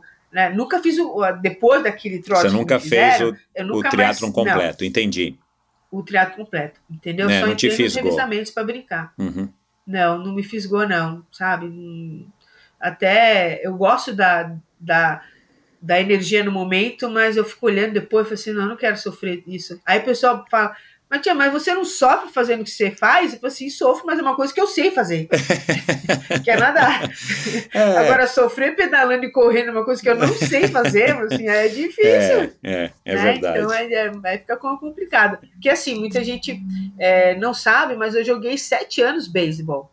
Né? ah, Então, que legal. Eu já me aventurei em outro esporte, assim, que é uma, uma, uma atividade coletiva, né? Uhum. Eu curti muito, Uhum. muito. Um dia eu vou voltar, inclusive eu tenho amizade ainda com, a- com o pessoal do beisebol até hoje. Um dia eu vou voltar, quem sabe brincar um pouquinho de novo. Mas a natação eu não largo nunca mais. Nunca mais. É. A natação é um esporte, é, enfim, é, eu sou suspeito para falar, claro, você também, mas acho que é uma modalidade que ela tem um grande diferencial para qualquer outra. É óbvio que eu não pratiquei né, todas as modalidades que existem, mas assim, o fato de ser na água né? Ele Uhum. já te proporciona alguma coisa que nenhuma outra modalidade tem, né? O fato de você poder estar no meio aquático, estar ali na horizontal, sem o peso, enfim, o próprio silêncio, né? Ou, ou a falta do, do- daquela distração, é, é, a natação. Eu sei que tem gente que não curte nadar, né? Assim, sei lá. Uhum. é, é, eu já gravei com a Bílio Diniz aqui é, uma- um podcast, a gente não falou disso, mas eu já tinha lido num livro dele que para ele a natação, ele foi um pouquinho triatleta por um tempo e tal, mas a natação para ele era ruim porque era o momento que ele ficava com a cabeça a um milhão, porque não tinha distração, né?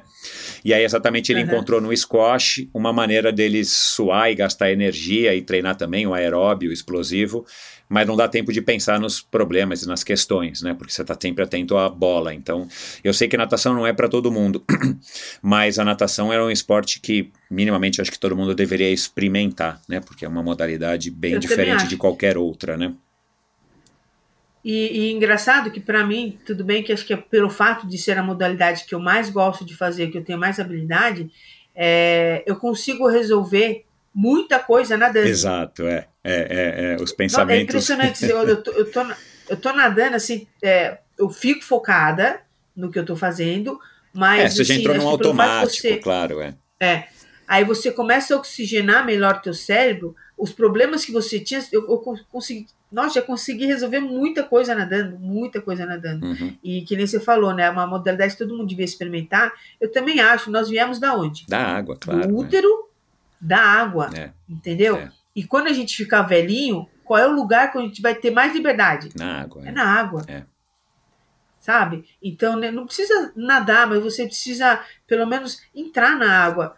Hidroginástica, de molhar o corpo, ficar lá, dar um alívio. As gestantes na água, Pois é. elas se sentem muito bem porque tira todo o peso daquele da barriga, o peso da, do inchaço das pernas, do, É. na- as dores nas costas. Então, acho que todo mundo deveria realmente ir para água, porque é onde a gente vai voltar depois de velhinho, viu? A gente tá jovem, viu, Michel? A gente tá É, bem é, jovem, não mas vamos depois falar, de é, velho. não vamos falar que tá bem- ruim. é. Pode piorar. Ainda né? bem que você sabe nadar, pode piorar. É. Ainda bem que você sabe nadar, eu sei nadar, a água vai ser assim a nossa amiga. Então, Ela é a nossa amiga. é, sem dúvida, sem dúvida. Ô Marta, o que que te dá assim motivação, né? Assim, o que que o que que o que que você tem assim que te, te dá essa energia tão bacana, essa vivacidade, essa esse vigor, né, que você tem, que dá para perceber você falando, né? É, é, a gente não precisa ir na borda da piscina para ver você nadando para constatar isso. Só do jeito de você falar e tal, a gente já percebe que você é uma pessoa que está, como diria aí a minha mãe, cheia de vida, né? Que Deus o tenha. Uhum. É, de onde que vem isso, assim, é, de novo, né, a gente começou um pouco falando disso, assim, qual é esse segredo de você ser tão é, é, cheia de energia? Gostar do que faz, Michel. Gostar da vida que você leva, gostar do que faz. É, Não tem. Tenho problemas, tô como todo mundo, sabe? Mas eu não, não torno os meus problemas o, um problemão. Tá? Eu tento resolver e, e, e deixar a vida sempre leve. Sempre leve. E a natação me ajuda demais nisso. A natação, é, vou falar dos meus cachorros agora, né? Ah, quem, quem tem pet em casa, não importa ele, se é um cachorro, se é um gato, se é papagaio, passarinho, tanto faz. Ah, Também é outra vida. É, sabe? E você tá assim, é, ao lado também envolvida de pessoas do bem. Pessoas que gostam do, da, de você do jeito que você é. E também você entender as pessoas como elas são, não pegar e se irritar. Ai, ele é muito chato, ou ela é muito chata. Sim, ele é assim. Então vamos viver assim, Uhum. né? Vamos aceitar, vamos conquistar isso, vamos é, viver a vida, sabe? Não, não pode se, se irritar com qualquer coisinha, né? O, o Igor sempre fala, né, que a gente tem um anjinho e tem um diabinho. Então, para quem, quem você vai ouvir? O teu anjinho ou o teu diabinho? Uhum, óbvio. Né? Vamos tentar ouvir mais os anjinhos do que o diabinho, Uhum. para deixar a vida mais leve, não é? Bacana, meu. É, meu, foi um prazerzaço conversar com você. Caramba, meu, quanta coisa bacana. Você, é, enfim, né, você troca informações com quem quiser trocar com vocês, com você, você faz, sei lá, palestra, você, você dá treino para quem quiser te, né, inclusive tipo, né, o cara quer atravessar, não o Canal da Mancha, o cara quer fazer o Leme Pontal, o cara uhum. quer fazer o, né, que seja fuga das ilhas, alguma coisa, você dá treino ou como é que, enfim, passa aí os teus contatos, faz uma propaganda, porque eu acho que vai ter gente aí que vai é, é, se interessar em estar tá, é, te conhecendo pessoalmente a hora que for possível e eventualmente está te chamando aí para minimamente trocar uma ideia sobre futuros desafios uh, aquáticos. Eu que agradeço essa conversa, Michel, muito muito legal estar tá aqui, contar um pouquinho da minha vida, é, mostrar o, o, quanto eu sou apaixonada pelo que eu faço, tá? É, por incrível que pareça, eu não sou uma pessoa assim que, que é específica do treinamento, tá? Específico do treinamento, porque uma coisa que eu gosto muito de fazer é ensinar a pessoa a nadar. Uhum. Sabe? A pessoa, eu tenho medo, eu quero aprender a nadar, e muita gente associa, me associa muito com é, grande desempenho, os ultramaratonas, também faço, tá? Quer fazer uma fuga das ilhas, que nem você falou, um leme a pontal, ou conseguir atravessar um quilômetro, também. Mas assim, quer aprender a nadar, quer tirar o medo, ah, me procura. Me procura porque assim é, é eu sou uma eu tenho muita paciência e para mim o, o, a alegria maior é ver uma pessoa saindo nadando do que atravessando o Canal da Mancha. Não vou falar, não, eu vou ficar super feliz claro, se a pessoa é, atravessar é, o Canal é, da Mancha, é. mas eu vou ficar muito feliz se a pessoa que tinha um medo conseguir atravessar 25 metros. É, é, entendi. Sabe? Então, uhum. eu gosto de trabalhar natação em todos os níveis, em, é, em todas as distâncias, Tá? É, só que assim, de velocidade, competição de 50, pode procurar o meu amigo. Eu gosto mais de. Uhum. não quero, ah, não, quero abaixar meus 50 metros. até ajudo, mas não é o que eu gosto muito. Entendi, entendi. É, mas assim, quer aprender a nadar, me procura, tenho a rede social. É, eu gosto muito de contar a minha história, de como eu conquistei as coisas. Então, é, se quiser uma palestra sobre de motivação. Você tinha que escrever um de... livro igual a Ana, né? Tá nos planos? Então, tá nos planos. Calma que tá nos planos. Eu quero fazer Legal. uma coisa diferente. Legal. Sabe? Um livro diferente, assim. Aham. Né? Ah, olha lá, que eu bom. Já, eu li o da Ana, eu li, eu li o livro de todas as pessoas que fizeram o canal. É, a intenção realmente, sim, é escrever um livro, só que ainda faltam capítulos, sabe? Assim que. Entendi, é, tem fechar. muita coisa ainda para acontecer, sabe? É, para ah, fechar. Legal. Então, que bom. dia eu vou escrever. Ah, então é, porque isso é uma, ah, é uma é... maneira bacana, né? Além de participar do Endorfina, do Swimcast, de fazer palestra, uhum. a, a, a história de você escrever um livro, né? Aquela coisa que fica o preto sobre o branco ali, da maneira como você, como você enxergou, como você enxerga e, e acaba dando acesso aí a muitas pessoas. Cara, que legal. É, é, qual que é o teu Instagram mesmo? É Martinha Iso ou Marta.iso? Martinha Iso. Martinha Iso. É você conhecida Martinha como Iso Martinha. é o meu Instagram. É, é o melhor jeito de é. entrar em contato com você? Ou... Oh, pode ser pelo, pelo Instagram, que eu, eu olho sempre, tá? É, WhatsApp também, telefones também, eu atendo super rapidinho, uhum. tá? Que é o 11 99221 8556, quem quiser conversar comigo. Uhum. E pelo Facebook também, né? Marta Mitsui Iso. Mas no Instagram, o Instagram. É, o Instagram é, é mais, mais instantâneo, fácil, né? Tá na palma da nossa é, mão o tempo inteiro, é. É. Legal, vou colocar aí o, esses endereços todos no, no post do episódio de hoje. Mais uma vez, Marta, obrigado, parabéns aí por, essa, por esse jeito, né? Não é só pelas suas conquistas, mas por esse jeito bacana aí de estar tá sempre querendo compartilhar, dividir e, e agregar valor para quem te conhece, para quem treina com você. Essa é uma das, das, grandes vantagens, tenho certeza, de quem você acompanha. É, você hoje trabalha, quer dizer, né, você acabou de, acabou de falar, você falou agora no começo da conversa que você já está 19 anos lá na Bodytech do Shopping Eldorado, né? Então, Isso. quem quiser te conhecer também e, e ou já ouve nada lá é, e, e, treina lá e, e, só ficou te olhando ali pelo vidro, vai lá e vai conhecer a, a Marta, que a Marta vai te ensinar é, a nadar. vai me conhecer, que eu tenho cara de brava, mas eu sou muito legal. a Marta vai te ensinar a nadar. E é isso, meu. Muito obrigado. Adorei aqui conversar com, com a Marta DC, né? Eu só tinha conversado com a Marta AC antes Marta do canal. AC. Agora eu conheci a Marta DC. Tá, muito obrigada, Michel. Faz tempo mesmo. Aparece lá na, Então, cara, é, deixa, deixa é, é. eu tomar vacina, porque eu tenho uma questão aqui familiar, mas uhum. deixa eu tomar vacina, vou voltar lá, assim, pra, pra é, rever a turma e nadar um pouco naquela piscina, que é, é, a piscina que eu mais gostei de nadar na minha vida, mais do que a do Pinheiros, por incrível que pareça. Eu não sei é se mesmo? foram, é, não sei se foram os anos que eu nadei lá, que foram muitos anos, que me uhum. trouxeram essa memória afetiva daquela piscina. É, ou se for ah, a gente sempre tem, qualquer né? outra coisa, é, mas assim, eu adoro agora a Mirta, né, do, do Pinheiros, é uma delícia, como, na, como piscina, é uma delícia nadar na, numa Mirta Pool.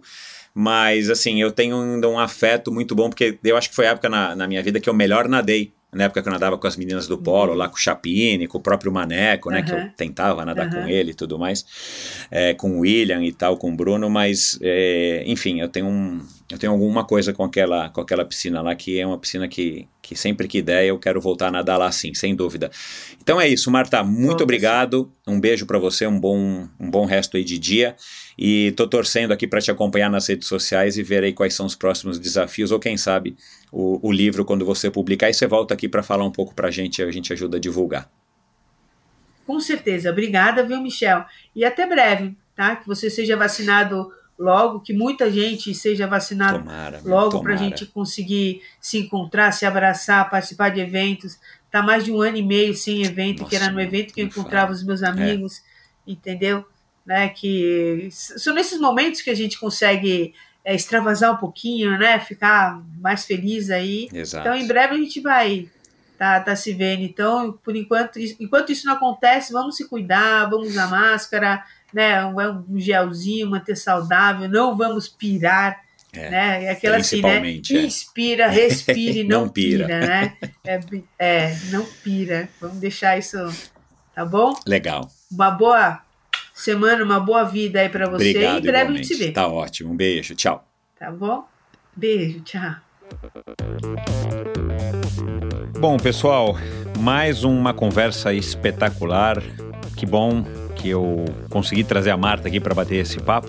Aliás, obrigado aí mais uma vez, Marta, se você estiver ouvindo aqui agora até o finalzinho, porque é, ela aceitou aí meu convite de bate pronto e foi uma conversa que eu, que eu, enfim, é, acabei me preparando e às pressas, tive que fazer a pesquisa toda ontem, rapidinho aqui. E, e acabou que gerou de fato um bate-papo muito legal, porque a história da Marta é uma história muito legal, pelo menos eu achei e acredito que se você está me ouvindo até aqui, é porque você também curtiu a história da Marta. Muito obrigado pela sua audiência. Se você chegou aqui no Endorfina através da Marta, de novo, mais uma vez, como eu falei aqui no começo, muito obrigado, seja muito bem-vindo. E você já percebeu aqui na nossa conversa que a gente falou aí do Aderbal, da Ana Mesquita, do Samir. A gente acabou não falando da, da Mariana. É, devia ter perguntado aí para Marta o que ela acha aí da, dessa grande, pequena, grande Mariana que no ano passado atravessou, ou, atravessou o Canal da Mancha com 16 anos. A Poliana, é, enfim, todas essas pessoas já passaram pelo Endorfina Podcast. Eu posso dizer também o Luiz Lima, o grande nadador aí de 1500 e o grande rei, rei do mar, é, entre outros. Enfim, muita gente da natação já passou por aqui, o Edmundo Foschini e outras pessoas sensacionais. Basta você é, dar uma navegada, seja no meu site, endorfinabr.com é, que talvez seja um pouco mais fácil para navegar aí por todos os episódios, mas aqui também nesse mesmo agregador de podcasts que você está ouvindo esse episódio, você dá uma vasculhada ali, você vai encontrar todos os 200 e lá vai pedrada episódios. Muito obrigado pela sua audiência. Entre em contato com a Marta, deem, deem um alô para ela, digam que vocês conheceram a história dela ou que vocês, vocês que já conheciam aprenderam alguma coisa sobre ela. É, eu vou colocar como já falei aqui durante o episódio, no post do episódio de hoje, lá no endorfinabr.com, meu site, os links para várias coisas que a gente conversou aqui, para todos os vídeos que eu achei da Marta na internet, pelo menos os que eu achei da, da Marta na internet, para o Facebook dela, para o Instagram dela. Entre em contato né, com ela, ela com certeza vai adorar. E se você de fato está querendo um, um incentivo a mais para aprender a nadar ou para resgatar sua natação ou para treinar, dá uma procuradinha nela lá na Baritec do Shopping Eldorado, se você está em São Paulo, que com certeza é uma professora, uma pessoa bacana de você interagir. Muito obrigado, então. Até a semana que vem, pessoal, com mais um episódio do Endorfina Podcast, mais um convidado espetacular. Esse episódio da semana que vem também já está gravado Tenho certeza de que vocês vão adorar. E se você ainda não assina a newsletter semanal do Endorfina, a newsletter que eu chamo de sua dose extra de inspiração. Toda sexta-feira eu envio esse e-mail com informações, com dicas, com assuntos que eu gosto, que eu faço questão de compartilhar com você, meu ouvinte. Basta entrar lá no endorfinabr.com, preencher lá o seu nome e o seu e-mail, que a partir já da próxima sexta-feira você vai estar recebendo a sua dose extra de inspiração para o final de semana. E se você ainda não viu o meu canal, o meu novo canal, no YouTube, dá uma olhadinha lá. O Endorfina está fazendo quatro anos agora no mês de junho e esse é, essa é a maneira que eu encontrei de estar tá comemorando os quatro anos do Endorfina, criando um canal no YouTube finalmente com clipes, com trechos dessa conversa e de outras conversas aí passadas dos, dos últimos quatro episódios ou quatro ou cinco episódios, onde você pode ver pequenos clipes dos convidados falando é, de trechos que eu acho que são interessantes e importantes para que você também se inspire e tenha sua dose de inspiração mais rápida, mais instantânea ali através do teu celular ou computador, onde quer que você esteja, nessa plataforma maravilhosa que é o YouTube. Então, muito obrigado, até a semana que vem. Um abraço, valeu. Esse episódio foi um oferecimento da Bovem Energia. Bovem, há uma década fornecendo energia e gerando resultados para consumidores no Mercado Livre. Quer ser livre? Fale com a Bovem energia que inspira. Saiba mais em bovem.com.br e através do perfil no Instagram Bovem Energia. Esse e todos os episódios do Endorfina Podcast são editados pela produtora Pulsante. Obrigado por ouvir esse episódio do Endorfina. Acesse o endorfinabr.com, vá no post do episódio de hoje para conhecer um pouco mais sobre o meu convidado e alguns assuntos abordados em nossa conversa. Lá você ainda encontra todos os episódios do Endorfina. Siga o Endorfina BR no Instagram e confira imagens inéditas e inusitadas dos meus convidados. Participe enviando comentários e sugestões. Se você curtiu, colabore assinando Endorfina no seu agregador de podcasts preferido e compartilhando com seus amigos.